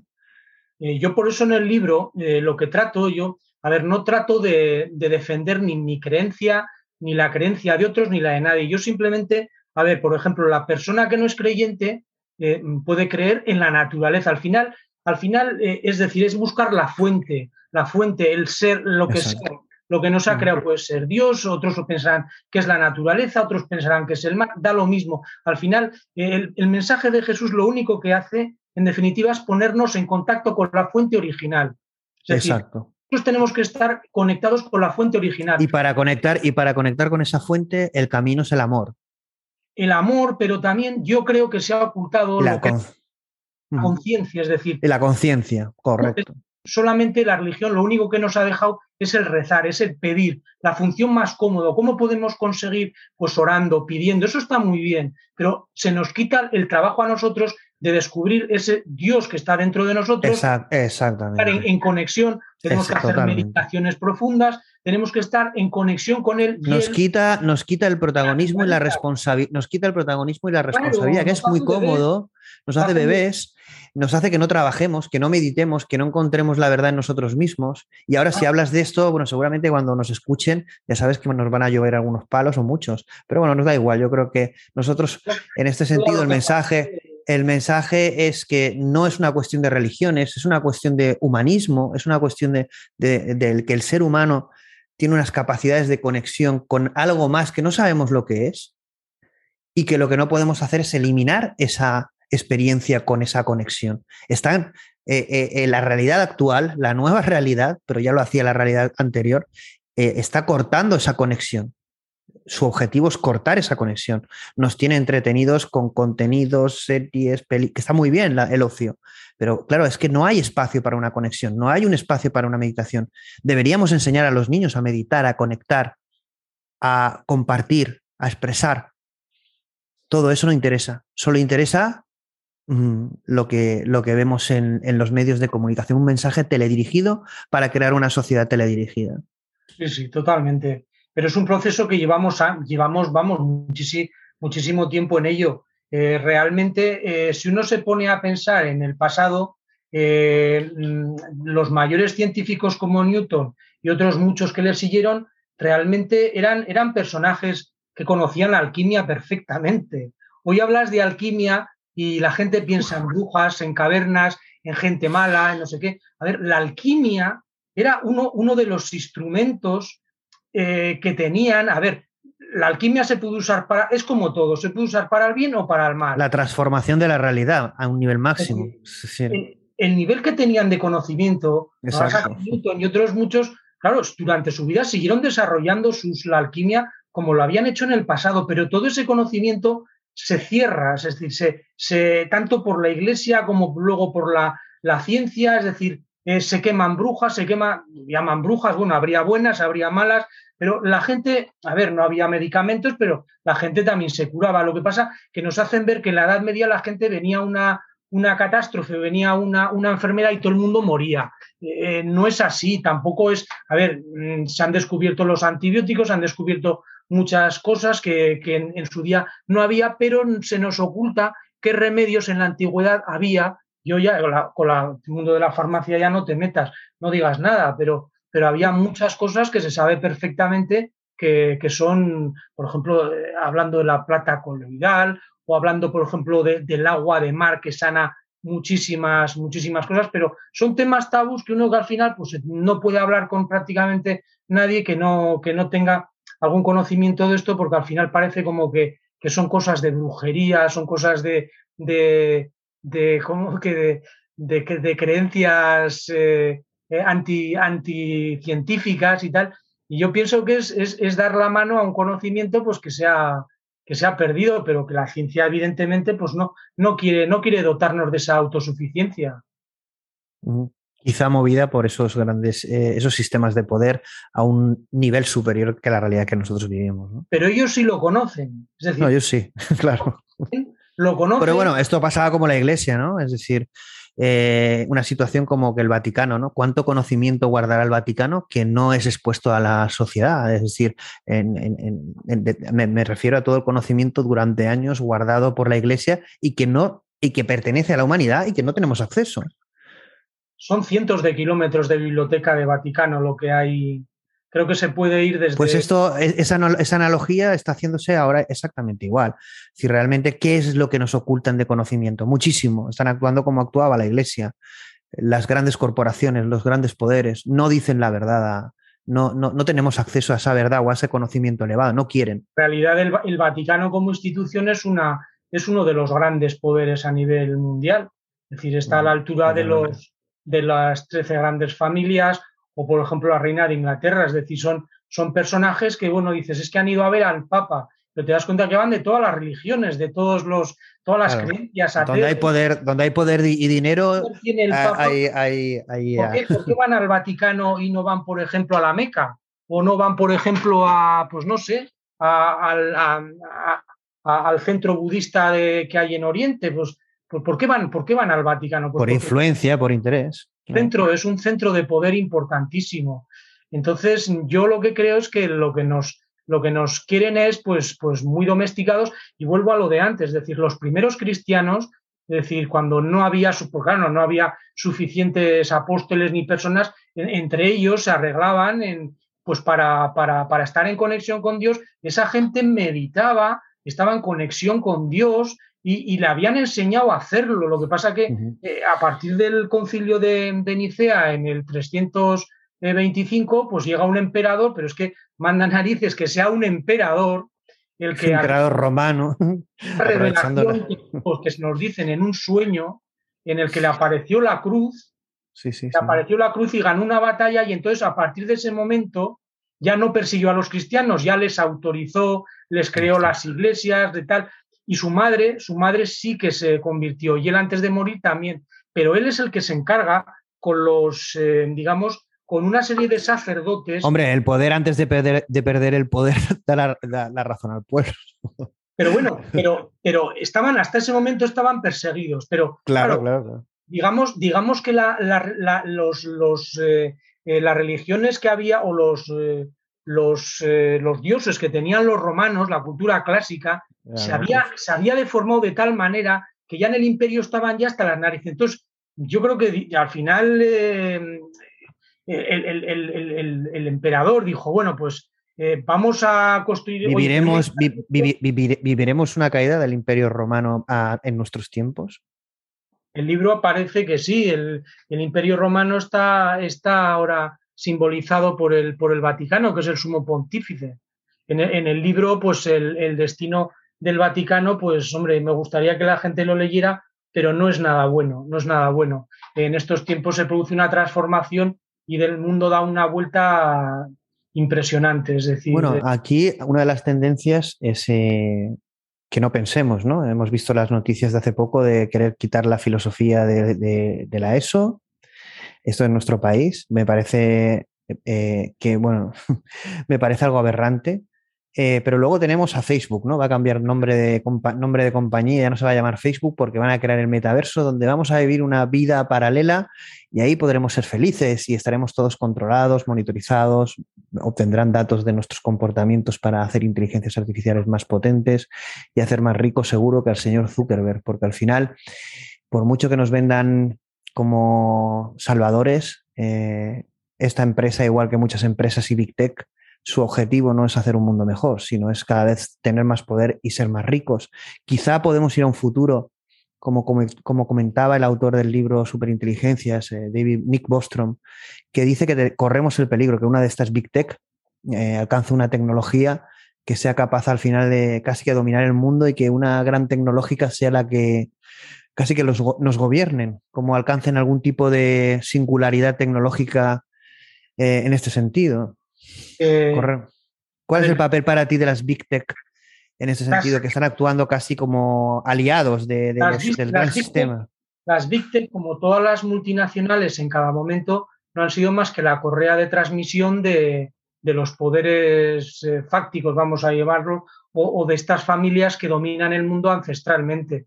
Entonces, cuando alguien habla de Elon Musk o, de los dueños de las Big Tech que son tan famosos, tan conocidos, Gates y toda esta gente, al final ellos no son más que, no, son más que ejecutivos de, una gran compañía que, manejan una serie de señores a nivel eh, en lo más alto de lo más alto de la pirámide, es decir, ellos por sí mismos no han sido más que empleados y adoctrinados desde jóvenes. Yo no sé si la gente conocerá la, biografía de Bill Gates, pero por ejemplo, Bill Gates, que yo sepa, mm, de medicina no tiene ni idea. Tampoco tenía ni idea de, bueno, son mentes, son, a ver, son mentes muy brillantes y evidentemente al final, eh, bueno. Eh, no, no, no, no, no. bueno, bueno, Bill Gates no creo que sea tan brillante, pero sí que no podemos tampoco no, no, méritos. No, a ver, son personas, son personas que son, son educadas con estos conocimientos que hemos hablado antes, que no son conocimientos, sino que, emplean toda la capacidad que tiene el ser humano, que desde muy pequeños eh, han, sido, han sido instruidos en unas en unos conocimientos que nosotros no tenemos acceso. Que son personas seleccionadas, además, eh, incluso en algunos casos por, por, sagas eh, de familia. Es decir, Bill Gates, su padre, ¿quién era Bill Gates? Nadie sabe. Bill Gates era una persona, pues creo que era de los servicios de inteligencia norteamericanos y tenía acceso a mil conocimientos. Su abuelo, eh, si no estoy confundido, no he leído yo mal, ya fue expulsado de Estados Unidos por sus, por sus teorías maltusianas decir, los maltusianos los, lo que desean es que eh, el, ser, el ser humano eh, tiene que haber un número mínimo de personas en el mundo y si sobra ese tipo de mucha gente, esa gente, pues no hay que contar con ellos. Entonces, eh, el, abuelo de, el abuelo de Gates pues fue, fue expulsado de Estados Unidos pues hace ciento y pico años. fue, fue o desterrado a Canadá. Eh, y no sabemos su padre, tampoco ya no llegamos a saber. Quiero decir que son sagas de personas que bueno, viendo, viendo, lo que ocurre, el abuelo estaría orgulloso del nieto, ¿no? Hombre, evidentemente. Y su padre también. Y, bueno, y Tesla, eh, la historia de. Elon Musk, bueno, la, de Elon Musk, la historia que hay detrás. Perdón, la, de, la de, Elon Musk, eh, también yo he leído biografías cruzadas de mucha información y es extrañísima. Es decir, es una, es una biografía extrañísima y, por ejemplo, el perfil de su madre, pues eh, porque creo que fueron a vivir a África, a Sudáfrica, cuando él era muy pequeño, o no sé si nació en Sudáfrica. Una pregunta es, ¿las mentes modestas o que venimos de mundos modestos y humildes, tenemos alguna posibilidad en este mundo teledirigido? Claro, claro que la tenemos. Es que el libro, el libro yo cuando, cuando trato de hablar con la gente, porque la gente se piensa, porque claro, yo hablo de la obra orwelliana del siglo XXI, ¿no?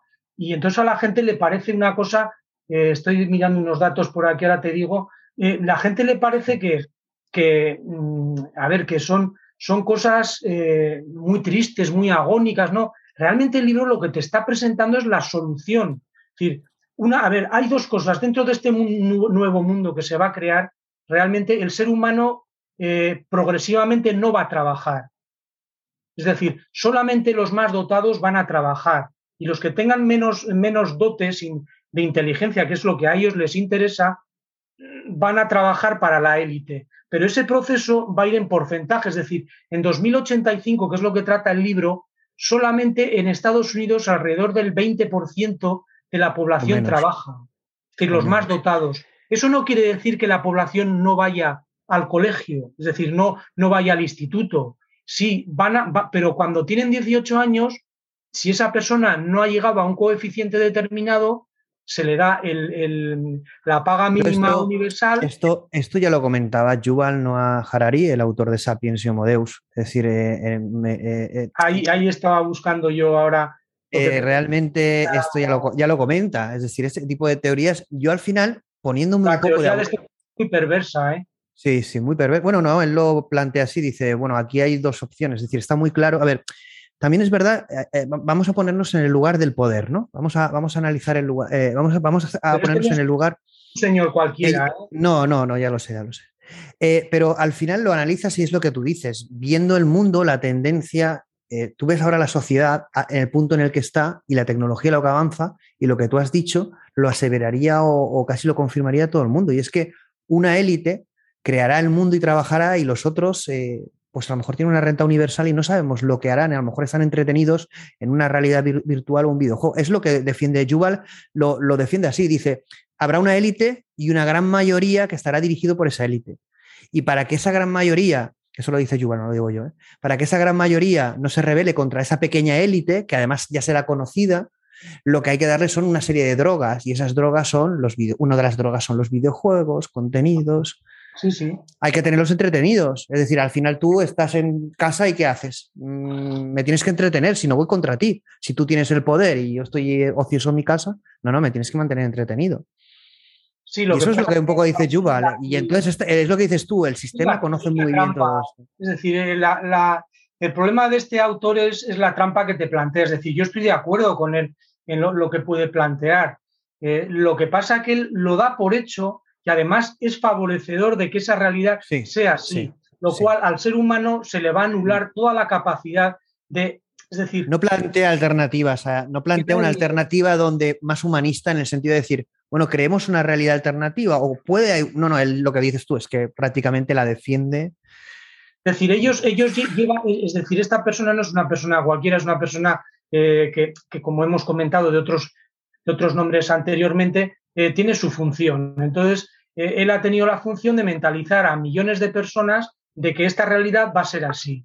Mucha gente se lo ha creído, mucha gente no, pero parece un mundo bucólico. Es decir, en el libro hay conversaciones que tiene el protagonista con la persona que tiene de ayuda, que está siempre con él, que es el que le vigila, que al final se demuestra que no es, una, no es un robot, sino que, perdón, que no es un humano, sino que es un, robot. Es decir, en la época, en 2085, hay, hay, hay personas que no saben distinguirlas de un humano, si es robot o es un humano, porque ha llegado tal la perfección de la tecnología que un robot es humano, tú no sabes distinguir si es humano o es un robot.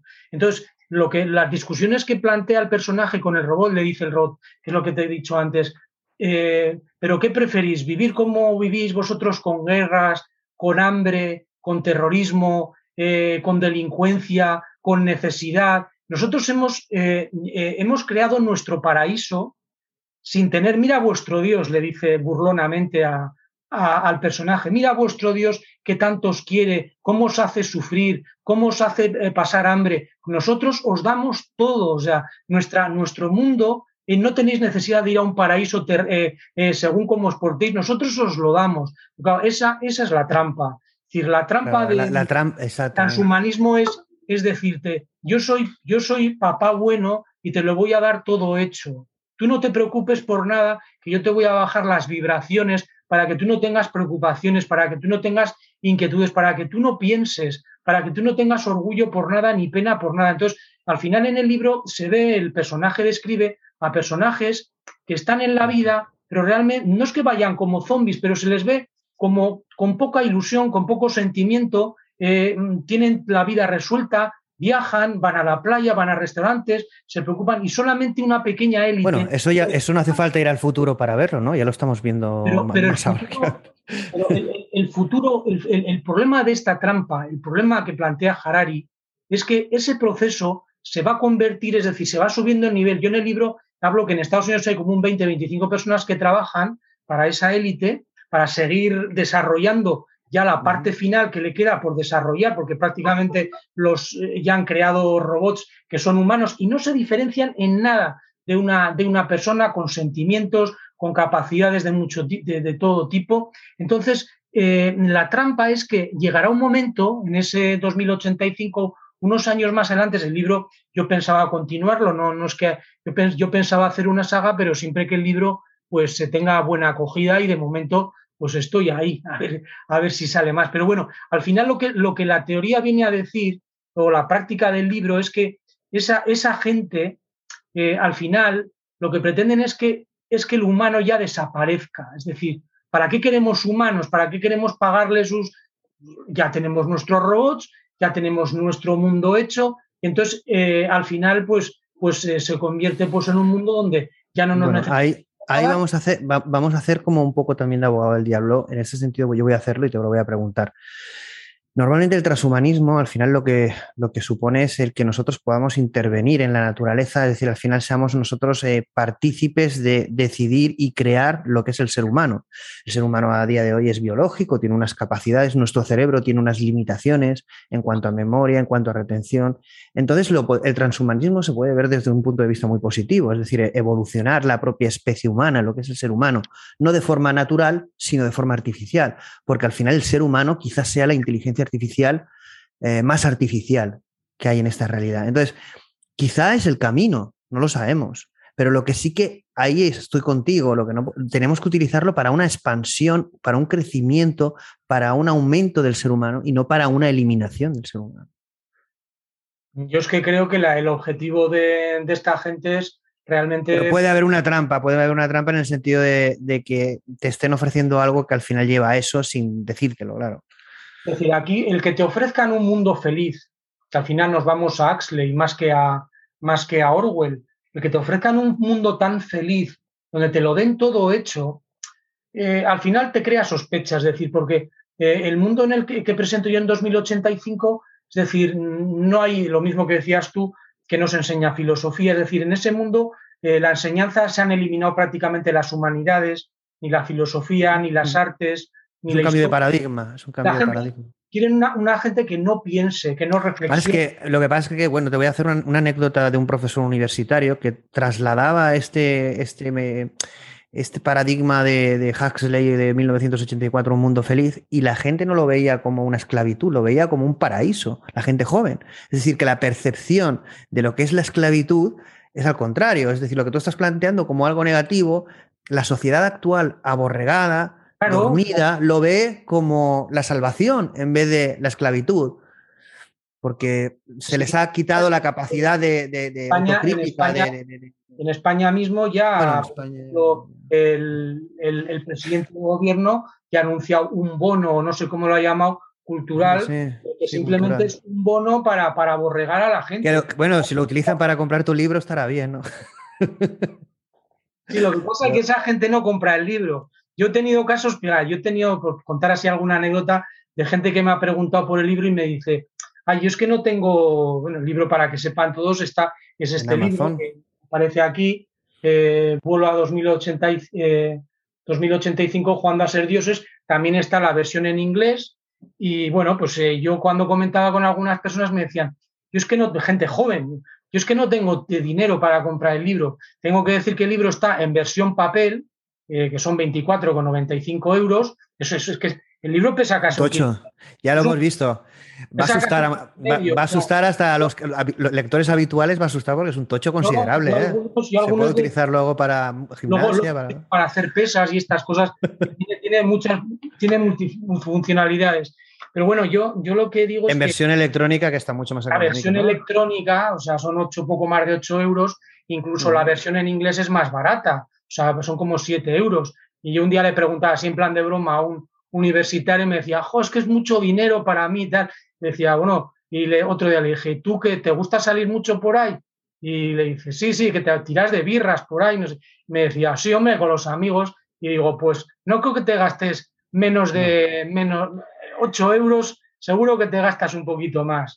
Voy a decir una cosa, al final este tipo de, este, este, e, e, este, tipo de programas que dan a conocer, eh, al final nosotros hacemos contenidos alrededor de la inteligencia artificial, cada uno con un enfoque, pero sirven mucho para dar relevancia a este tipo de visiones eh, y a este tipo de contenidos, a este talento un poco diferente que tiene menor espacio y un poco yo pues en este sentido intentamos buscarlos para, para pues en tu caso pues me interesó mucho tanto el libro como la respuesta de la gente, también estuve mirando tus redes sociales y un poco toda la parte crítica que luego trasladaste también al libro, ¿no? Y, un poco esa visión, ¿no? Un poco de advertencia, como he empezado, empezado el programa, eh, esa ciencia ficción, eh, esos escritores que utilizaban, no sé si capacidades ocultas para ver un futuro que a lo mejor no ocurre, pero a lo mejor para poder advertirnos de que eso podía ocurrir, ¿no? Por eso muchas veces los futuros son distópicos y son como preocupantes, pero bueno, hacen la labor de, de advertirnos quizá, ¿no?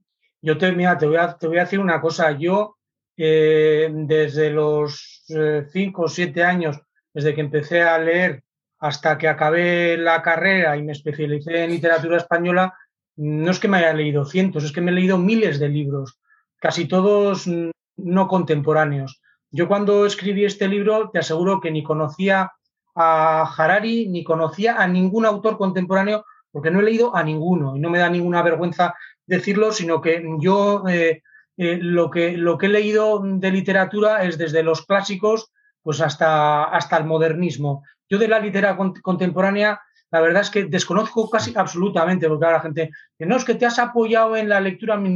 Yo, en 1984 creo que lo leí con 14 años, ya ni me acuerdo. O sea, las obras de Huxley tampoco. O sea, yo, esto fue como una inspiración que tuve yo en un momento dado, fue, una chispa de, decir, bueno, pues yo. Una chispa divina. Una visión que tuve yo en un momento dado de que algo gordo se iba a producir por el tema del ciclo y mi doble condición de, de conocedor de los ciclos y por otra parte la parte humanística y que he investigado también mucho, no te lo voy a negar. Y luego también he tenido algunos chivatazos, ya te digo, durante años, siempre ha habido alguien que me ha comentado algunas cosas y, yo de todo eso he recogido toda esa información la, la, he plasmado en el libro. Lo que pasa a mí, la, mayor trampa que me parece de, de, la, de, Harari, aparte de ser un personaje, mm, no voy a calificarlo porque no voy a decir nada de él, pero a ver, la trampa de este personaje, aparte de ser otra correa de transmisión de los que están arriba, es que él da por hecho, es decir, él asume que esa inteligencia artificial es suficiente ya para el ser humano. Lo importante es que,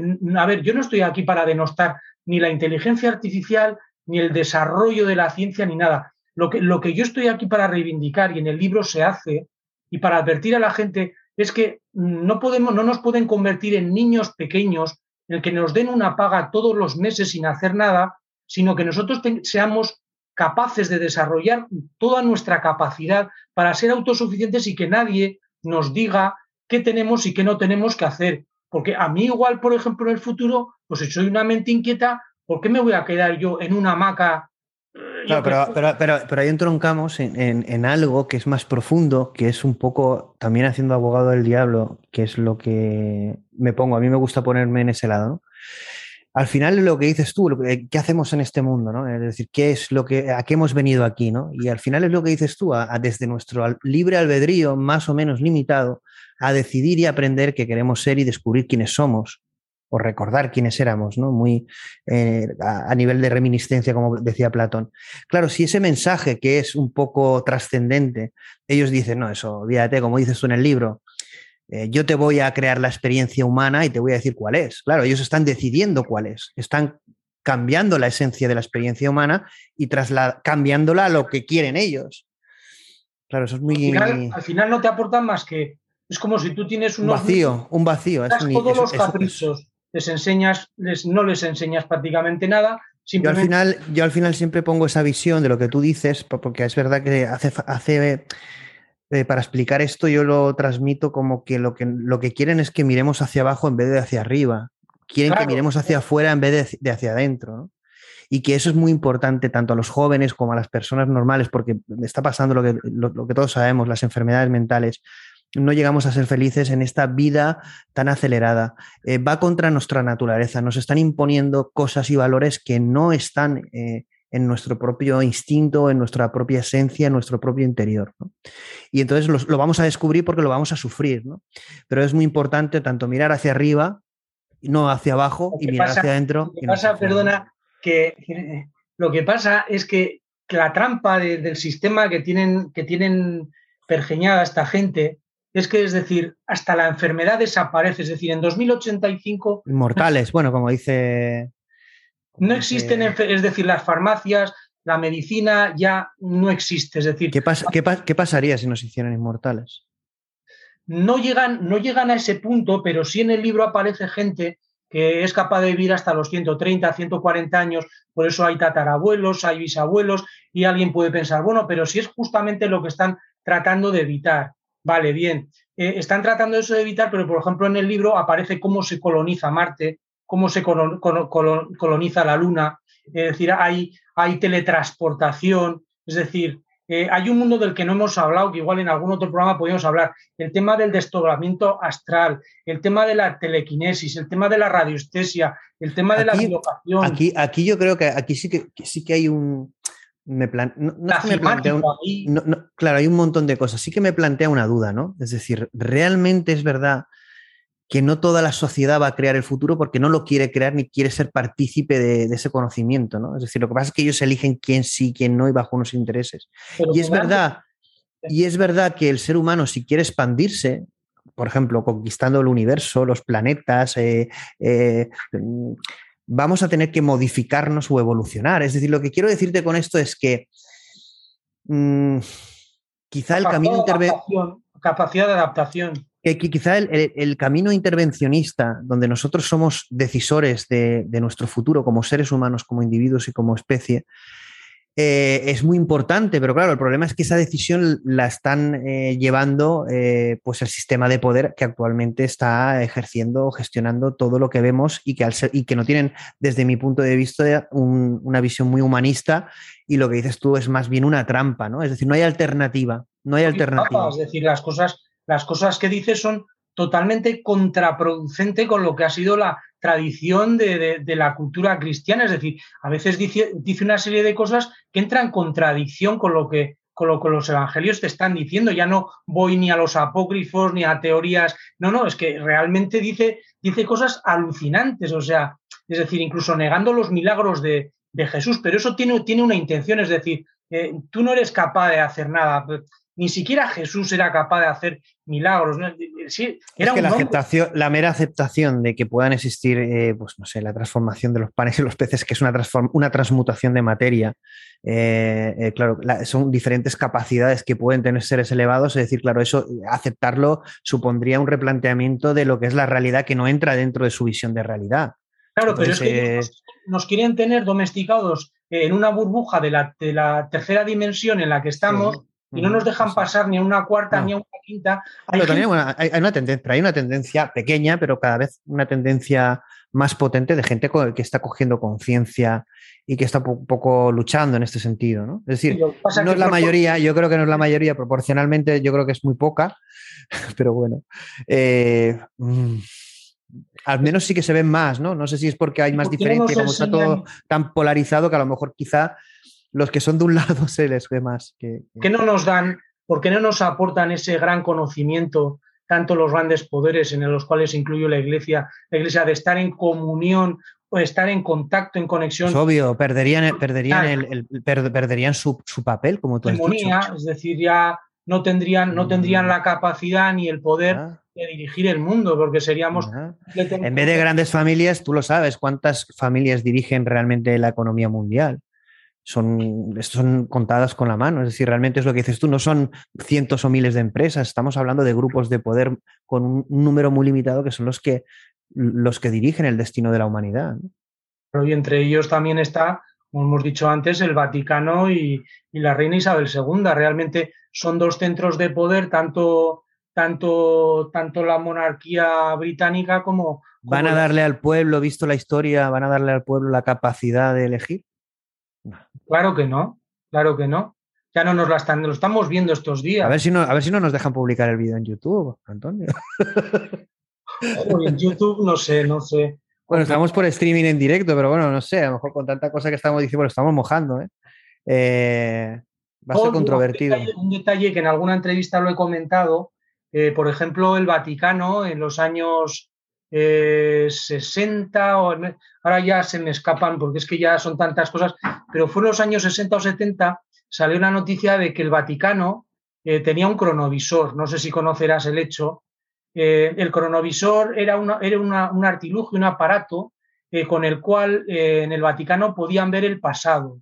no se habló nada del futuro, pero sí, es decir, podían cambiar de, de dimensión, es decir, podían ver cómo era el mundo en el pasado. Entonces, el, cardenal eh, que, se fue de boca y habló, pues no sé si para el Correo de la Sera o para algún periódico estos típicos eh, romanos de siempre, los saltó. Entonces, en aquellos años fue pues una notición impresionante eh, del cronovisor que podían ver, el Papa, podían ver incluso la vida de Jesús.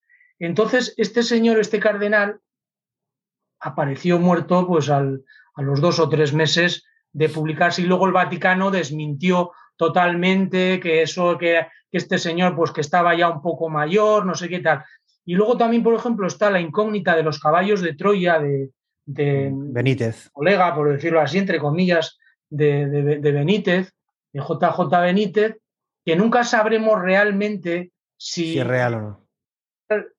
No hay nada real o hay parte, que es lo que creo yo, que hay, parte, de, realidad y parte de fantasía. Es decir, que los servicios secretos.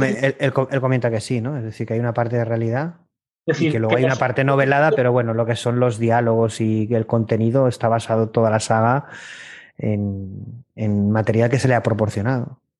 Secretos conocen los eh, el, el, paso de los campos dimensionales y cómo pasar de, en el tiempo al presente, al futuro. El CERN de Suiza es uno de los centros más desarrollados sobre el mismo. Lo que pasa, dicen, no, es que está, siempre están probando, siempre están probando. Yo estoy segurísimo que tanto la NASA como el CERN, como el servicio chino, como el ruso, todo esto lo saben perfectamente. Pero ¿desde cuándo el pueblo ha, tenido acceso a la verdad? Pues, nunca. En la historia. nunca ha tenido acceso a la realidad porque no, no les interesa. Y temas como los que yo... ¿Y por, qué, y, por qué, ¿Y por qué somos tan prepotentes o soberbios de creer, tanto gente joven como científica y formada, de que hoy en día se nos vende la verdad y tenemos, estamos con acceso a la verdad? ¿Por qué no se asume que realmente no se nos da acceso a esa verdad o esa realidad?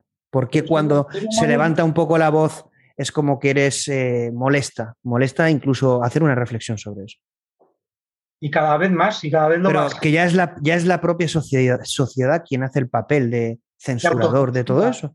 Sí, sí, es lo más grave, ¿no? Nos lleva a una guerra de conciencias.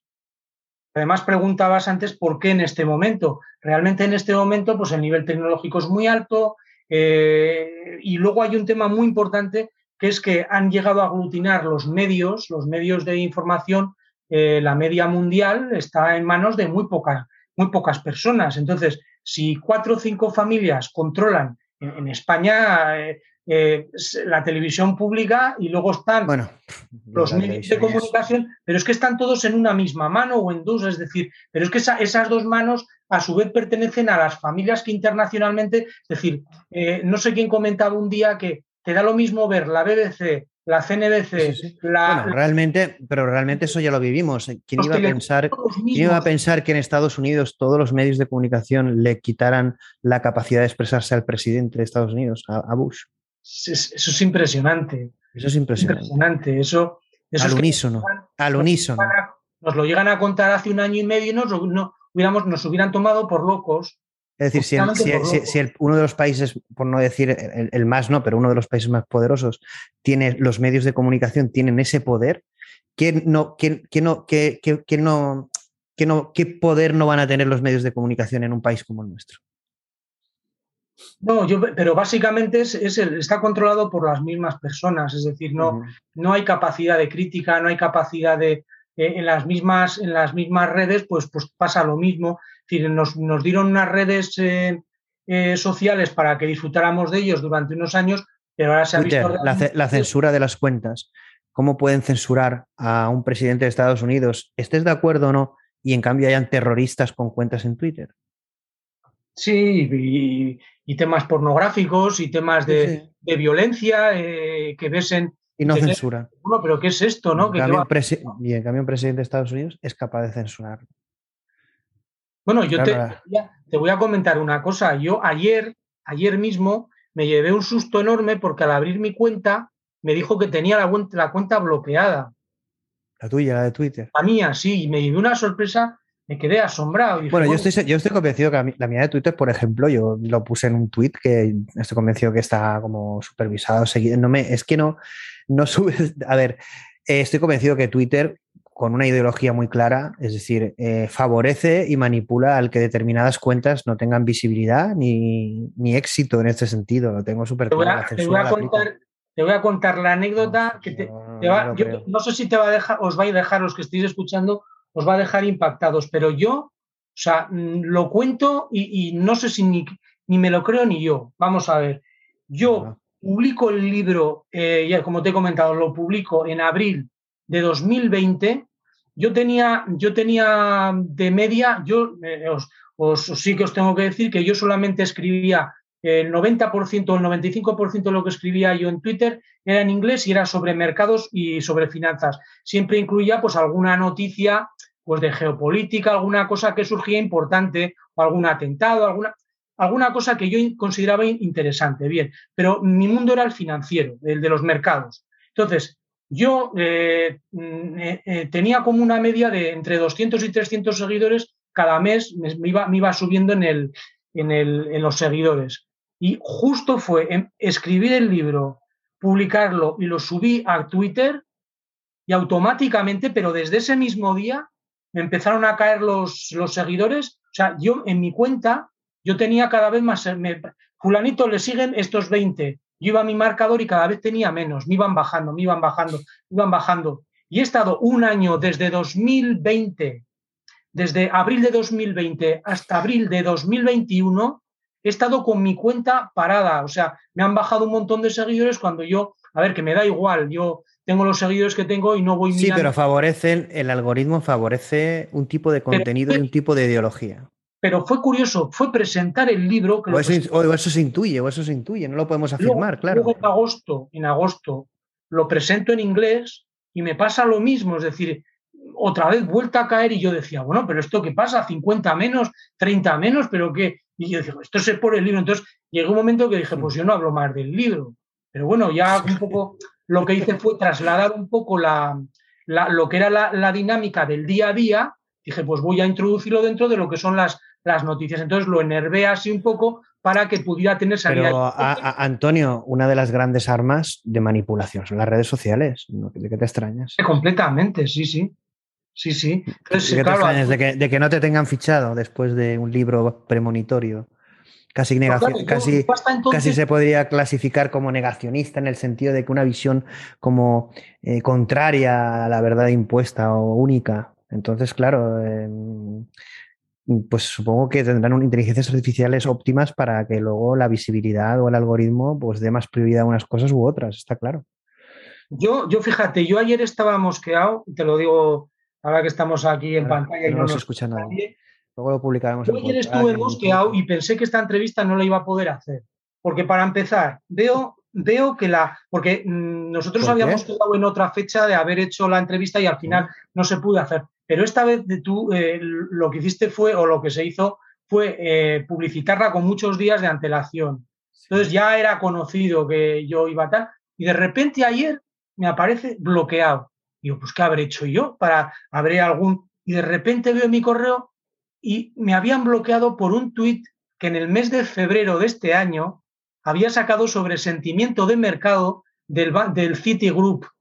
Y yo digo, bueno, pero si esto lo saca muchísima gente y que había, y que había mm, adulterado eh, los derechos de autor, digo, a mí me sonó como una advertencia y luego el móvil me empezó a fallar y me mandaban unos mensajes extrañísimos. Espera un momento que llaman a la puerta. Espera un momento, Antonio, que llaman a la puerta. No es broma, es broma. no, me asustes, no me asustes. Que... Unos mensajes extrañísimos que me aparecían aquí recordatorio de no sé qué, que si esto, que si lo otro, y yo decía, bueno, pero con la pantalla en negro unos mensajes que digo, me, ¿qué me están haciendo al teléfono? Y estuve ayer como bastante desconcertado y estuve a punto, luego recuperé la cuenta y estoy por decirte, oye, no sé si haremos la entrevista porque a ver si hoy me espero, espero que se grabe, bueno, está grabándose... Eh, eh, normalmente se graba perfecto y estamos por Zoom y no y está Hombre, yo lo que perfecto sí quiero transmitir es que el libro no es un libro teórico, sino que es un libro muy divertido, es una aventura muy divertida. Hay mucho sentido del humor también, porque es una situación compleja. Y que si tiene, y que si tiene éxito puede haber una segunda parte, como has dicho. Puede haber una saga incluso. O sea, yo, yo la idea que tenía era escribir. ¿Crees que, es, crees, ¿crees que el libro es, tiene capacidad de llevarse, por ejemplo, a serie o a película? Sí, hablé en su día con un, con un productor, pero como Antonio Pérez Algas no se le conoce de nada, pues me dijo que no hay punto. Así que así funciona. Eh, la verdad, no voy a hablar tampoco de la maldición del libro, porque te podría contar muchas anécdotas de que me han pasado con el libro, pero realmente es que, bueno, hubo una oportunidad de, haber llevado el libro a un, había un proyecto muy interesante eh, de una catedrática en Madrid, eh, que fue ver el libro a los pocos meses de publicarlo y, hay un proyecto de todo esto que hemos estado hablando, de cómo enseñar a los niños a partir de los valores que tú y yo creo que estamos más o menos de acuerdo.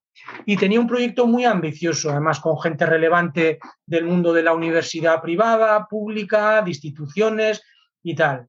Y entonces estaba apasionada con el libro. Entonces yo hablé con ella en varias ocasiones y el año pasado en el mes de diciembre me voy a poner en contacto ya cuando ya prácticamente pues ya lo tenía ya ultimado y leído el libro y me llamo, yo extrañado que no sé nada de ella y tal y a los tres días pues una amiga suya se pone en contacto conmigo y me dice que ha fallecido y que no y que no y, que y era muy mayor o era muy mayor eh, te podría contar anécdotas de estas pero vamos, yo me quedaba asombradísimo. espero, que no me pase nada después de hablar contigo, Antonio. No, no, no, no. Eh, he hablado con mucha gente, pero he hablado con mucha gente del libro, pero sí me ha pasado a nivel de, a nivel de amistad. como, dices tú, como dijiste tú en un, post, si no luchamos, la batalla está perdida, ¿no? Claro, es que lo que pasa es que el libro sí te da la herramienta. Es decir, es, es un libro ilusionante porque, aparte que es una aventura muy, muy, muy divertida, muy apasionante, una persona en 2085, yo soy un rebelde además, soy el personaje y soy un disidente y me opongo a todo lo que me dice, me llego a cargar al, que me el que tiene de seguridad, al jefe de la NSA, o sea, yo, yo produzco una revolución allí que, que dicen, ¿en qué momento ha venido este tío? Pero digo, bueno, yo no tengo nada que perder, lo único, yo ya no sé cómo voy a volver a mi mundo, o sea, lo único que me pueden hacer es matar aquí, entonces digo, bueno, pues yo aquí me revelo ante toda la imposición y tal, entonces, a la gente que conozco, pues trato de que, de que eleven esa energía. Entonces, me encuentro también, lo tengo que decir, a un grupo de disidentes que tienen ese conocimiento superior, esa, ese conocimiento conciencial y son capaces por sí mismos esa disidencia, porque hay gente que dice, no, es que somos pocos, es que esto, esto tiene que ser cuestión de mucha gente, no. Si basta con que sean unos pocos que tengan esa capacidad de superar eh, eh, lo que ellos están haciendo, que ellos no quieren que nosotros conozcamos esa realidad. Si tú llegas a tener esa capacidad conciencial, no es fácil, porque alguno ha dicho, ah, pero es que esa solución que planteas en el libro, digo, claro, es que todo lo que es bueno hay que trabajarlo, hay que lucharlo, hay que, hay que experimentarlo y hay que desarrollarlo. Tú no vas a llegar a tener eh, conexión con la, con la fuente central sin, sin trabajarlo. Hombre, lo más fácil que nos han dicho es orar. Orar es muy fácil, es lo más fácil que hay. Por eso nos han dicho, tenéis que orar y pedir, que eso está fantástico. La, la, meditación, pero bueno, es mucho más trabajo, es un trabajo interior. Está claro que son, hay herramientas, pero no es exclusivamente una, ¿no? Ni rezar. Yo, por ejemplo, a una, persona que conozco, a, un, a una catequista de mis hijos, que conozco mucho una vez, me, me comentó, sí, sí, es que es importantísimo rezar. Y le digo yo, y yo creo que es más importante meditar. no, no, totalmente. no, no, es mejor, es mejor rezar Claro, ¿por qué? Porque el rezar no te supone más que una experiencia en la que tú pides, se te va a dar, pero hay otra más. No conectas, que es, conectar. Conectar con la fuente original. Que tú no eres creyente, pues conecta con tu fuente original, que es la madre naturaleza. Exactamente. Está, todo el universo, la realidad o lo que haya más allá de ella. Lo que, lo que tú creas, o sea. Descúbrelo, descubre, descubre tú la verdad. Al final eres tú mismo el que la tiene que descubrir. Pero fíjate, y te voy a dar un dato, por ejemplo, muy curioso, ¿Por qué luego resulta que las autoridades y los gobiernos niegan y dicen que son conspiraciones y tal, cuando se sabe, por ejemplo, que en los documentos que se han desclasificado de, la CIA o de la NSA durante estos años, eh, no sé si recordarán, no sé tu edad, eh, en la época de Jimmy Carter hubo una, una crisis con Irán, eh, cuando bueno, empieza la revolución en, aquel país, que por cierto vivían igual que cualquier país occidental, y entonces por la élite decidió, pues que no, pues que venga, arriba el Islam. Entonces, la, eh, el gobierno norteamericano reclutó a videntes y a gente que tenía visión remota para saber, porque eh, las autoridades eh, iraníes llegaron a secuestrar, pues no sé si a 15 o 20 norteamericanos en Irán no les dejaban salir, creo que eran del cuerpo diplomático, una tensión enorme, que eso creo que fue lo que fue el detonante para que Jimmy Carter, el presidente norteamericano, cayera, o sea, no, porque al final los mataron, pero reclutaron, y está en papeles desclasificados de inteligencia norteamericana, reclutaron a personas que tenían visión remota. Es decir, y luego tú hablas de la visión remota, que a ver, bueno, pasa, pasa, lo, mismo con los ovnis, ¿no? al final es, es lo mismo. En, desclasificación, evidentemente, hay constancia de objetos, no se sabe exactamente, pero a, lo largo de la historia, y evidentemente todo eso no se ha trasladado. Pero ahora tú comentas algo de ovnis y es como que es una locura, es como está ya estigmatizado, es como. O la bilocación. Dicen, bueno, ¿cómo, mm. ¿cómo es posible que haya bilocación? Hay una santa, no sé si se llama Santa Ágreda, hay una, hay una famosa muy conocida en, la provincia de Soria, hay un pueblecito que era, era, creo que era Santa Ágreda, creo que sí, creo que era. Y entonces esta, esta persona tiene la cualidad, tenía la cualidad de estar en dos sitios a la vez. Entonces, después del descubrimiento de América, se reportan datos, claro, todo esto se oculta para que nadie lo sepa, pero hay datos de, de oficiales que decían que esta persona estaba en América porque fue a América a la visión de, misiones. Resulta que en España decían que no, no, que estaba en España. Entonces decían, pero ¿dónde está? ¿En España o en América? ¿Dónde? Entonces, oficialmente. Te dirán, que tendría una hermana gemela o algo. Claro, claro, lo cual no es cierto, pero, pero eh, en su momento ha habido cuestiones de estas que no, no sabían cómo, cómo, cómo explicarla, ¿no? Pero si está en América, si estamos, entonces llegaba al barco y decía, no, que está allí, no, pero si está aquí, está. Ha habido cosas, y te hablo de este caso, pero te podía hablar de muchas cosas. Por ejemplo, en los, en los relatos de en los evangelios de Jesús hay cosas que se han eliminado, pero había veces que, por ejemplo, Jesús no no, era, no podía estar tan en un sitio o en otro a la vez y, ha habido gente que, bueno, pues, pues que ha sacado textos de la época, pues que nadie te puede explicar cómo podía estar, incluso transformación de, del personaje de Jesús, que no ya solamente es por Jesús, sino personas a ver, eh, son personas, una vez que estás en la quinta dimensión, claro, estamos hablando, nosotros estamos encerrados en una tercera dimensión, todo, todo esto nos parece cosas que están fuera, fuera de lugar. Pero las personas de quinta dimensión somos energía. Entonces, las personas de quinta dimensión, de quinta dimensión son invisibles, es decir, no, no, no necesitan el cuerpo para, para ver, para verse. Incluso si tú vas a las eh, culturas occidentales, perdón, orientales, ¿cómo explicas, por ejemplo, que haya yogis que permanezcan años sin comer? Decir, no comen y está testigo. Una persona, hay yogis que tienen igual 80 años, llevan energía, años sin comer. ¿Por qué? Porque la energía de la son energía personas, vital. Son personas que se han elevado a una quinta dimensión, es decir, eh, no necesitan el alimento material, sino que se alimentan de, energía que, es etérea o llámale como quieras. hay muchas, muchísimas cosas que desconocemos pero este bueno, no se profundiza, no se profundiza aunque se tenga constatación porque no interesa, es lo que hemos comentado, ¿no? Se está cercenando constantemente en una dirección eh, nuestras capacidades, pues si, si, eso sucede, lo que hay que hacer es eh, borrarlo, ¿no? O ridiculizarlo, que es un poco el. ¿Te acuerdas? Yo no sé si igual yo soy más mayor para esto. Eh, hubo un caso muy famoso en la televisión española que mucha gente de cierta edad que nos esté escuchando, yo era un niño cuando lo vi, el fenómeno Uri Geller. Sí, sí, sí, sí, que luego era cierto, bueno, que luego está constatado por los, que desclasificaron papeles, se constató que sí que tenía cualidades y capacidades. Pero, bueno, se, ridiculizó en este sentido. Si tú ahora hablas de.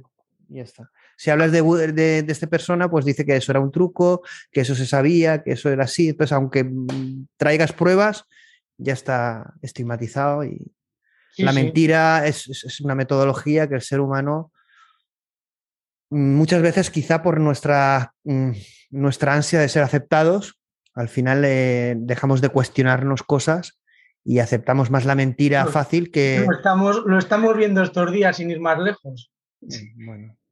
Eh, bueno, estamos en plena lucha y en plena realidad de... Es decir, hay una corriente y si no vas con la corriente, pues te quedas fuera de, te quedas en, los laterales, en, los pedregales, pero eh, hay veces que es mejor estar en los pedregales que no seguir en una corriente que te pueda llevar al precipicio. Yo creo que ahí, yo lo que diría es que no hay que imponer nada, que al final el camino pues uno lo tiene que elegir, que, que nosotros estamos comentando cosas que seguro que habrá gente que está de acuerdo o no de acuerdo, que habrá gente que reflexionará a partir de todo este debate.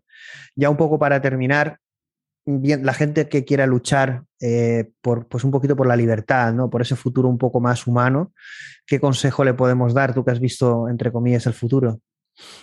¿Cuál es el, eh, ¿Cuáles pueden ser nuestras armas? a ver, aunque pueda sonar muy comercial lo que estoy diciendo, yo a toda la persona que me pregunta, yo le digo que no solamente que lea el libro, que experimente el libro. Es decir, es un libro para experimentarlo, porque tú lees a Harari y te cuenta una serie de cosas tal, que esto, lo que el otro, que esto va a ser. No, es un libro para leerlo y para experimentarlo, para ponerse en el lugar del personaje y que... A mí, a mí me extrañó mucho, Antonio, Antonio, perdón que te interrumpa, me extrañó mucho, yo digo, bueno, pues Antonio tendrá muchos amigos, pero me metí en, en Amazon, fue lo primero que hice, me metí en Amazon, me pediré el libro, yo, yo eh, no lo he leído, pero sí que me lo voy a pedir. Eh, y vi que las críticas todas eran súper, súper positivas. Yo digo, bueno, esto es que Antonio eh, ha cogido aquí todos los amigos, están poniendo críticas, pero mucha gente está encantada con el libro. Y las críticas eran todas positivas. Eh, estuve intentando buscar también alguna negativa porque me gusta ver las dos hay una, partes. Hay, una, hay una negativa que, que bueno, que mejor ni comentar de, un, de una persona que no, no, no le gusta muy bien, pero, pero sí, la verdad es que estoy muy contento al respecto. El, el problema es eh, hacer a la gente que lea un libro que es un, eh, que es un buen tomo, ya te digo que pesa casi kilo y, kilo y medio, y, pero bueno, se puede descargar por Kindle. Eh, además, es que mucha gente no conoce, pero por ejemplo, la versión de, Kindle es muy fácil porque en menos de un minuto te lo bajas a un ordenador a, un portátil, a una tablet, a un móvil. a un lector, a un lector de. a un lector, pero es que, a, cualquier, a cualquier dispositivo. Y si tú usas ordenador fijo, te lo puedes bajar a un ordenador fijo. O sea, no tienes que saber nada, simplemente se te descarga en menos de un minuto. Vamos, y por, el precio que tiene por Kindle, yo creo que es, una lectura, yo lo que digo, para no solamente para leerla, sino para experimentarla, porque una vez que la experimentes, yo siempre digo que no vas a ver el mundo igual. Te vas, vas, a trasladarte al futuro y vas a dotarte de un arma que poca gente va a tener acceso, pero tienes que trabajar ese arma, yo lo ofrezco, o sea, yo, sí, yo lo ofrezco como experiencia. En el, libro, en el libro das las claves de cuáles son las armas que la gente que quiere eh, coger el camino de la conciencial. Hay una serie de disidentes en, en el Washington de, de, 2085 que son capaces de superar la, la, la seguridad, todos los, eh, es decir, todos los sistemas de seguridad que hay en ese momento, porque su capacidad es superior a la inteligencia artificial.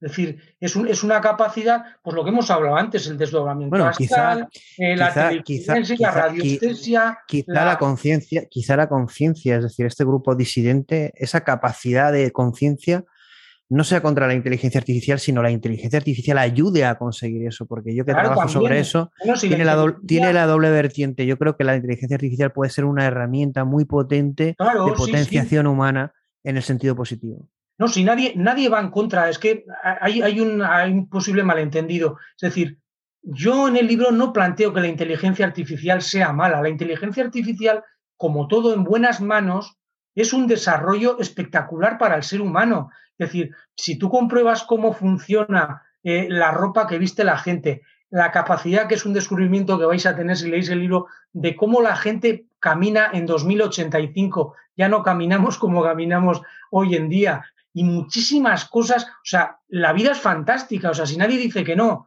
la vida es fantástica. Lo que yo quiero que la gente reflexione es que eh, esa inteligencia artificial tiene que ser reconducida con buenos fines. Y si los que están mandando lo llevan por unos fines que son perversos. Bueno, ya pues estamos viendo, ya estamos, ya estamos viendo los fines.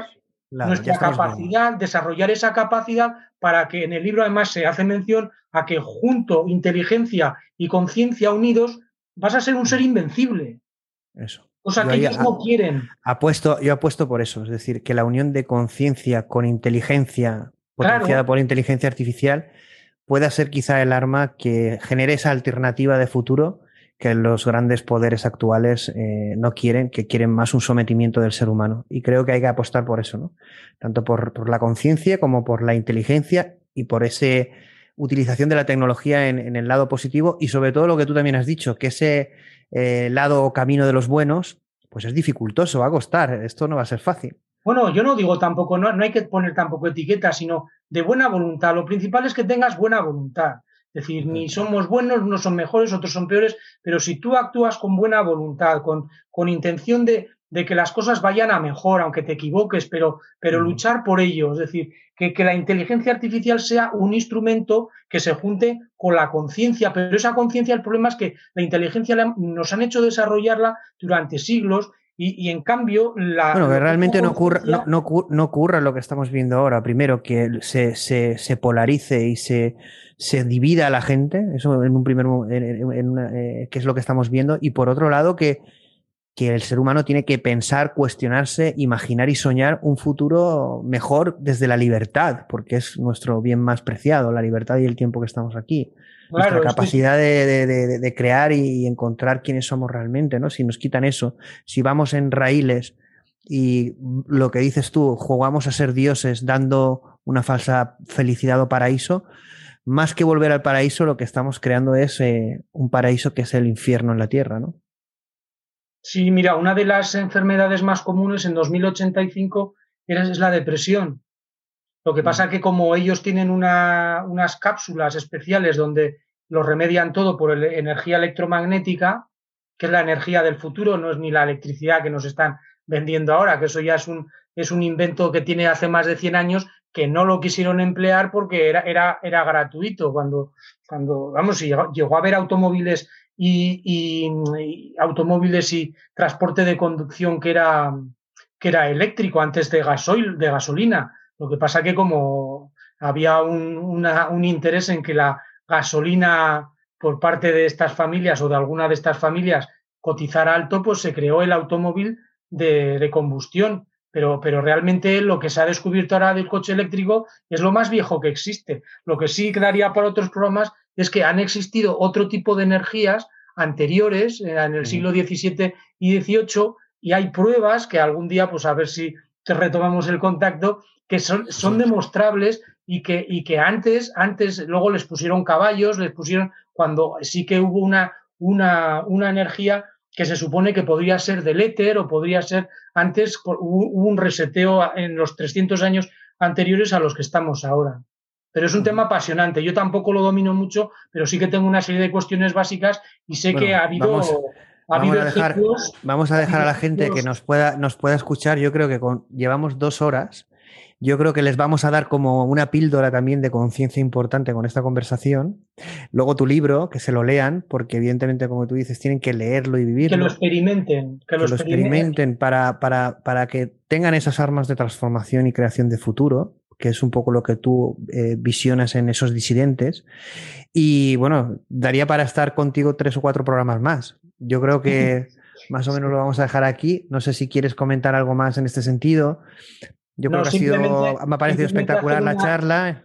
Yo, oye, encantado y muchísimas gracias a ti y a todos los que, los que vean el, programa. Eh, simplemente deciros que, porque me han preguntado de gente que, que ha intentado comprarlo en librerías, ya lo he comentado al principio del programa, que fue imposible eh, publicarlo a través de dos grandes editoriales y que, hombre, yo, aunque a mucha gente le molesta lo que voy a decir, yo estoy agradecido a Amazon porque me dio la oportunidad de poder sacar el libro, cosa que por otras editoriales eh, pues, pues no, no me facilitaron esa labor.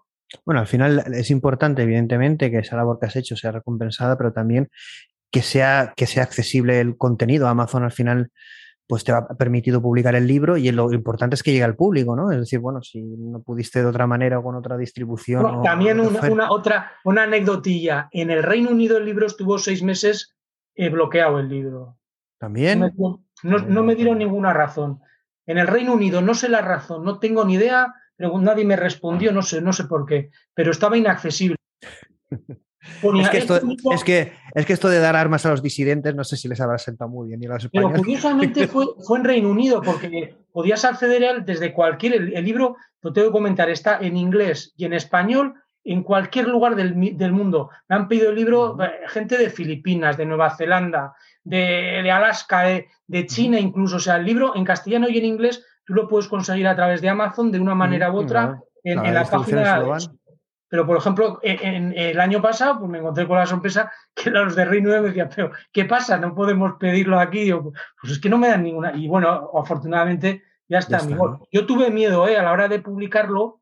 Eh, yo sabía algunas cosas más de lo que está pasando actualmente que no voy a nombrar eh, yo conocía algunas cosas y los acontecimientos que están ocurriendo ahora podrían haber sido mucho más explícitos. Lo que pasa que si lo llego a, poner así, no lo hubiera podido publicar ni en Amazon ni fuera, ya tuve complicaciones para publicarlo, pues si lo hubiera, publicado lo que está ocurriendo con, con, de forma explícita lo que estamos viviendo, que son cosas que yo he investigado hace ya muchos años, hace por lo menos el tema este viene de hace más de 40 años, que no lo voy a nombrar explícitamente para que pueda salir en el canal, pero hay una prueba de, y esto lo voy a comentar ya como colofón de todo, una entrevista a un ex agente del MI6, eh, que era un antiguo eh, eh, militar de la inteligencia del Reino Unido, le hicieron una entrevista a unos profesionales en, en el año 2010 de algo que iba a ocurrir, que es lo que ha ocurrido. Entonces, claro, yo cuando en enero empiezo a ver todo este tema, cómo está surgiendo, me acordé de una entrevista que yo había escuchado a un jefe de los MI6 que lo que se iba a producir. Pero claro, yo, estas cosas hay que andar con mucho cuidado. Pero es que ha sido tal, tal como lo contó el, el, el miembro este de la inteligencia inglesa, que por cierto se retiró al poco tiempo porque él mismo se asustó, porque no, no, no, no dieron fecha, dijeron lo que iba a ocurrir, cómo iba a ocurrir y, qué consecuencias iba a tener. Y realmente todo lo que está ocurriendo pues se corresponde con lo que, con lo que estamos viviendo. Entonces yo en el libro no nombro a esto que ocurre, sino que hay una situación muy complicada en Estados Unidos, otra en Europa, debido a lo que veréis en el libro, que no es lo que, pero, pero bueno, cualquiera lo puede deducir fácilmente que son hechos que, y estamos, y ahora mismo estamos a punto de, empezar lo más fuerte. Antonio, Antonio, te voy a hacer una última pregunta para terminar. Espero, bueno, espero que me digas que sí, ¿no? Pero viendo el poder que tienen y cómo se asusta la gente ante las posibles represalias, eh, ¿hay esperanza para los que queremos crear un futuro mejor con desde lo que dices tú, desde la buena voluntad? ¿O, lo, está muy, es que yo, esperanza. Yo, creo que hay dos planos. Uno, el material, que será adaptarse. Es decir, si, si no te adaptas al mundo súper super tecnologizado que van a crear, pues al final no, no vas a poder. Bueno, nosotros estamos ahí, nosotros, nosotros estamos creando ese, ese futuro. Estamos trabajando en el sector. Y... Pero queremos, queremos ese enfoque, queremos ese enfoque creador de una alternativa de futuro que no es el que estamos viendo, porque el que estamos viendo no nos gusta ni a dónde nos quieren llevar nos gusta, al menos personalmente, y mucha de la gente que colabora con... Pero a corto, a corto plazo, de aquí al 2023, va a ser una situación muy dura, muy dura, muy traumática, porque, bueno, ya se está hablando de apagones en muchos países, de cortes, de falta de subsistencias, de el transporte marítimo está por las nubes, es decir, se van a vivir episodios que no, no, no, estamos acostumbrados porque ni hemos vivido una guerra civil ni una guerra mundial, ni hemos vivido situaciones muy complicadas que otra gente, pues otras generaciones se han vivido. Entonces van a ser dos años, yo creo que... ¿Quieres, ¿quieres, ¿quieres decir que esto va a ir a peor? No, durante, durante dos años hasta, hasta que en 2023 hagan el reset, el reset ya definitivo y entonces partan de cero. Y una vez ya que esté todo ya y la gente concienciada de que ya después es que normalmente para cambiar un sistema a otro tiene que haber, por eso te comentaba que en el anterior ciclo de los 300 años yo algo, algo me he documentado, pero claro, yo no soy experto en ello. Sí que hubo un match flag, una, una especie de, de, de, corrimiento de tierras, de tal, se puede ver muy bien en las zonas de Rusia, de, del este de Europa, incluso de, que por ejemplo hay casas, por ejemplo, pues que pues antiguas, eh, que, resulta que, que han empezado a escarbar y resulta que hay dos, dos, dos eh, niveles por debajo. Entonces, la ciencia te dice, no, que eso es la suciedad, la porquería. O sea, eso no hay quien se lo crea. O sea, eso realmente es porque ha, habido un acontecimiento incluso en obras pictóricas y entonces pues se demuestra que, que, esos edificios pues tenían más alturas. Entonces, hay muchas cosas que nos han escondido. Entonces, en el, anterior reset que hubo antes de la revolución industrial, pues también hubo una situación muy traumática antes de pasar al, al, a la sociedad que hemos estado viviendo hasta ahora. Pero claro, son ciclos tan largos Claro, tú no tienes un bisabuelo, ni un tatarabuelo, ni, ni, un ascendiente que te pueda contar todo esto. Y los, los libros, pues, pues sí, los que te dicen que hay, donde realmente está, mira, la verdadera sabiduría, donde realmente tú puedes encontrar conocimiento, además del Vaticano, además del Vaticano, que tienes que pedir un permiso expreso al Vaticano para entrar a la biblioteca, para estar solamente media hora, creo que solamente algún periodista. Mira, hay un político en España que ha entrado a la biblioteca del, Vaticano. ¿Quién es? Es un catalán de bastante peso. es que no me sale el nombre ahora. Pero que, ah, que ha estado preso. ¿Ha estado, preso? Sí, un, señor que es bastante grueso de. Es que no me sale, pues de verdad, no me sale ahora el nombre. Creo que está en la mente de todos, que es de RC. Sí, sí, sí, sí, ese ha estado ahí. Sí, ese ha estado, es, además es, católico y ha estado en el Vaticano y yo le he oído una, declaración que ha, visitado la... A ver, que me perdone si no es cierto, ¿eh? pero yo, yo, lo, yo lo he escuchado que, ha estado allí en el... Y es curioso que un político de, de RC, además es, es, un, es, un, es un partido que bueno, es, es, muy es conocido que, que la, la MSN, lo voy a decir así, fue un partido creado por, por ellos, ¿no? Entonces, es curioso que una persona de estas haya estado allí en el... Y luego hay, hay, otro, hay otro sitio muy interesante, aparte de la abadía de Montserrat, los dos centros de poder más importantes de España, aparte de la, del, del centro de la Virgen del Pilar, en Zaragoza, hay dos centros eh, con un poder, pero, pero, pero un poder, eh, mm, eh, ¿cómo, ¿cómo, lo iba a decir? un poder telúrico. Es decir, ya sabes que hay un poder telúrico, en cada zona hay un poder.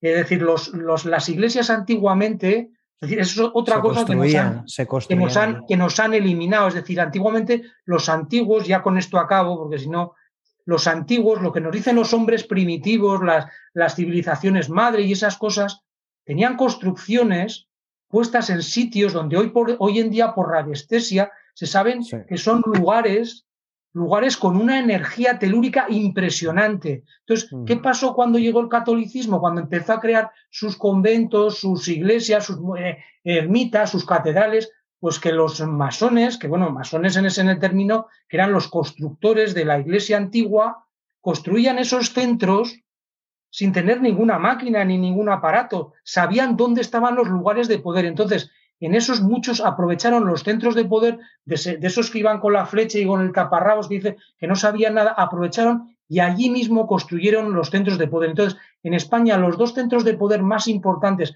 que, yo conozco son, eh, por un lado, el Escorial, y hay gente, yo no he estado en el Escorial, pero la gente que ha estado en el Escorial, o sea, tiene un poder telúrico, o sea, para el creyente o no creyente, no, para el Escorial, y luego otro es Montserrat. La abadía de Montserrat es un lugar además enigmático que sería para hablar horas y horas, que tiene una serie de secretos y de historias conocidísimas. Luego el, Pilar de Zaragoza, pues también es un sitio con una capacidad de, poder y de energía, que eso también es importante y sale en el libro. Es decir, en, el libro también van a ver eh, los, Saber aprovechar ese conocimiento. Ese conocimiento que se nos ha perdido porque nos lo han hecho perder. Es lo que decía yo de los Boy Scouts, cuando iban con un gato ¿Dónde, ¿Dónde iba? El gato se ponía en el sitio donde peor sitio se podía poner. Entonces, el gato absorbe esa energía negativa, pero es que eso somos capaces de, saberlo nosotros, como lo sabe seguramente un indígena del Amazonas que vive por sí mismo. Sabrán muchas más cosas igual que nosotros nos dejan en el Amazonas sueltos y morimos al día siguiente. Bueno, pues, pues, esto es apasionante. Estaríamos aquí, yo creo que horas, Antonio. Para mí ha sido una, me ha sorprendido la charla. Eh, me lo he pasado genial y he aprendido un montón y he disfrutado un montón. Y bueno, un poco dando colofón, no sé si quieres comentar algo, pero como decía Isaac Asimov, ¿no? Es decir, tenemos que utilizar casi como la ciencia ficción nuestras capacidades de ciencia ficción, nuestras capacidades olvidadas, ¿no? Para poder crear ese futuro y tener nuestra salvación, si es que podemos salvarlas, salvarnos. Eh, Solamente un inciso, más que olvidadas, que nos las han taponado. Nos, han tapado, nos han cercenado esa capacidad de conectar con, esas capacidades, ¿no?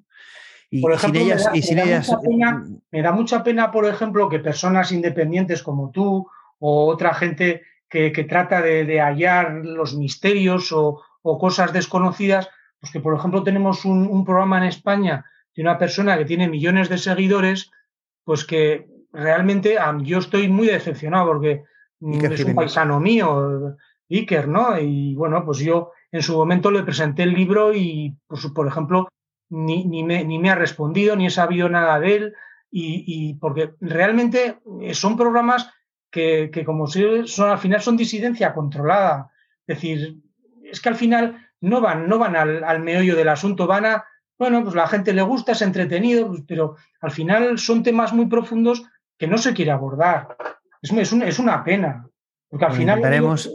Vamos a intentar elevar. Yo, yo la verdad es que me declaro no fan, pero sí que seguidor de Iker. Es verdad que sí que estoy un poco contigo en que quizá por la fama, eh, pues eh, Iker ha tenido un poco en este sentido que controlar o medir eh, su disidencia, porque evidentemente te mueves en, en, aguas pantanosas y es complicado porque volvemos a lo mismo, es decir, eh, al final son contenidos que deben entretener porque están en medios más market, son más medias, perdona, y al final un poco, estás un poco eh, supervisado en ese sentido, no, no, no, no a un cierto nivel, pero al final lo que dices tú, no puedes entrar en profundidad como hemos podido hacer aquí eh, sería, sería impensable esta conversación en una televisión, por ejemplo.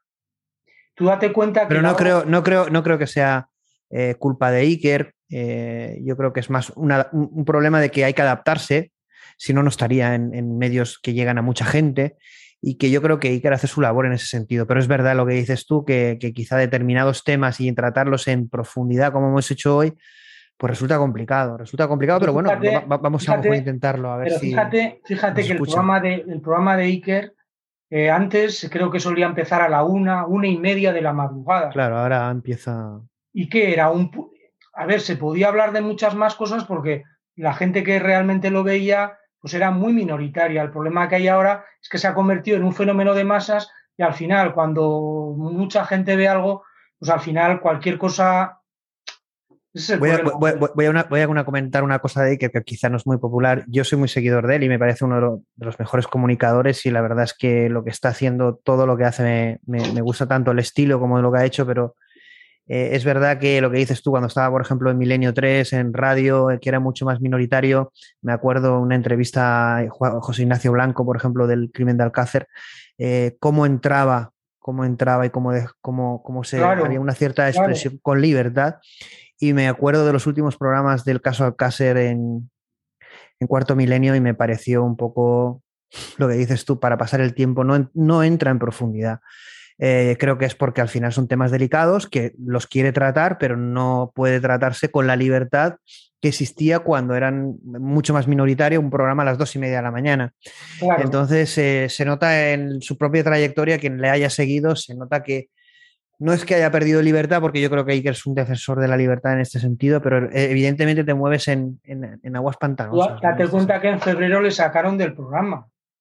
Cuando en febrero empieza a decir ciertas cosas que no convenían, sale del programa y estuvo unos meses que no sabía si volvería. Realmente yo creo que eh, como dices tú, es una disidencia controlada, porque al final, como ha tenido éxito, de alguna manera eh, los grandes poderes lo quieren tener de su lado, pero controlado. Y entonces, eh, en este sentido, Iker tiene que elegir entre salirse o estar y crear el propio escenario quizá de libertad, aunque más reducida, pero quizás una llamada también que puede escuchar gente. ¿no? Yo creo que él sí que ha hecho una labor muy importante y sobre todo en el tema de la pandemia pero no, no, quizá no le dejen hasta lo que se podría o interesaría llegar porque no se quiere, quizá no sea culpa de él. Es decir, al final detrás de todas estas cadenas hay, hay supongo que una dirección, hay... Pero es, es curioso, pero fíjate, solamente como reflexión por tema de libertad y tal, yo que soy, yo de, niño, yo he vivido la época de, la dictadura y yo me acuerdo ver los, los programas de, del oso que era un señor con una barba tremenda, y, los temas que se tocaban en aquel entonces no tenían la más mínima censura, incluso en la transición tampoco. pero porque era una pero porque también es porque en aquella época todo ese mensaje era para una sociedad que venía salía de la transición, mucha gente, es decir, ahora es una sociedad más formada que si tú le das ese mensaje puede calar más hondo y pueda ser utilizado de una forma más eficiente. En aquella época es como decir, bueno, le vamos a dar una pistola a alguien que no sabe ni manejarla. Entonces, eh, había más libertad porque era Pero se trataban los temas con una profundidad que ahora se me hace impensable. Incluso el, programa, que solía tocar eh, José Luis Balbín en La Clave, también que fue muy conocido hasta que se lo cerraron, eh, se hablaba de política, pero de temas incluso ufológicos, incluso paranormales, hoy sería incomprensible. O sea, hoy es que, es que ni se te Bueno, pero vivimos, vivimos la época de la verdad única, de la no reflexión, del cercerar o capar nuestro lado derecho del cerebro, de capar nuestra conexión con algo más. Entonces no nos puede extrañar. Yo creo que. Pero es que estas nuevas generaciones al final las nuevas no son conscientes lo que pasa es que por ejemplo no son conscientes de que, de que, eh, el, sistema te está llevando por un camino cada vez más estrecho más estrecho dándote más cosas que es a lo que va el libro. Al final te van a dar muchísimas cosas. Vamos a pasar a dos o tres años es, muy difícil es muy difícil para la gente joven eh, viviendo todo lo que está viviendo asumir que están siendo manipulados. Ya es muy complicado. Yo, bueno, yo tengo relación por familia, por amistades, etcétera, y pues yo creo que el camino es otro. Yo creo que el camino es el ejemplo, el difundir, divulgar, nunca imponer y siempre el ejemplo. Eh, no hay otra. No, no, el camino no va a ser fácil y las nuevas generaciones no van a escuchar algo y lo van a coger porque hay una reticencia a aceptar que lo que se está viviendo es una realidad eh, manipulada. Y cuando nos presenten el, cuando nos presenten el nuevo paradigma a partir de 2023, pues claro, nos lo van a presentar. como te quedarás en shock, te quedarás, eh, vas a estar en shock y lo vas a tener que aceptar como, pues, como estamos aceptando muchas cosas. Y la gente aceptará que la aceptación es lo que es normal y lo que es correcto. Y la no aceptación es ir en contra de, de, lo correcto. Y es un poco así. Y es lo que estamos viviendo. Lo que digo y lo que hemos comentado de unir tanto inteligencia artificial como, como la sabiduría conciencial, el desarrollar todo eso, te va a dotar de un arma que te vas a poder defender ante todo el futuro. Antonio, yo, te voy a decir, por ejemplo, para que acabemos con algo positivo y además conectado con todos los contenidos que estamos haciendo, que gracias a la inteligencia artificial se ha conectado gente de mucho talento y el debate, por ejemplo, gracias a la inteligencia artificial, de qué es la conciencia, si podemos replicarla, qué es el ser humano. Eh, en, qué tenemos o cuál debe de ser el, eh, camino o, la utilidad de la tecnología. Todo este debate profundo viene gracias a que la inteligencia artificial es una tecnología tan potente y tan disruptiva que nos plantea este debate y estos debates mm, hace 10 años o 5 años o 3 no existían. Era un debate tecnológico, ahora es un debate humanista, un debate de conciencia. Y eso es muy interesante. Yo creo que es muy interesante. También es verdad que cuando se genera ese debate, desde el sector tecnológico a esos ámbitos, hay mucho rechazo también por una parte del sector, ¿no? Pero bueno, como yo creo que como todo, al final, bueno. Bueno, Plácido. Pues lo vamos a dejar aquí. Como tú has, comentado, que lean el libro, que nos trasladen la opinión. Sobre todo que lo experimenten. Es, es muy importante que se pongan en el lugar del protagonista, que lo experimenten y que lo vivan porque uno puede leer, yo, a ver, hay lectores que lo leen y bueno, pues si lo lees superficialmente, pues bueno, pues una historieta entretenida, no, que lo experimenten y que, y que lleguen a ver eh, cuál es el que tienen el poder en su, en su mente y en, su, en, su, en, sí mismos. Y que nos trasladen opinión, tanto del libro como del programa, cosas que estén de acuerdo, que no estén de acuerdo, que generemos debate, que generemos... Eh, pues ganas de pensar eh, y, esperemos que tanto tú como yo hayamos abrido mentes eh, y hayamos enseñado un poco que el camino es la acción de la conciencia y de la inteligencia y también de disfrutar, ¿no? De pasarlo bien con todo lo que se hace y también eh, viviendo el día a día en este sentido, ¿no? Bueno, ha sido un placer, me ha sorprendido. Yo estoy encantado. Así que esperamos a ver la reacción de la gente. Nada, un quinto milenio vamos a hacer. bueno, nos pueden dar por todos los lados, pero ya veremos qué pasa. Bueno, Plácido, gracias. Un saludo, un abrazo. Un saludo, adiós.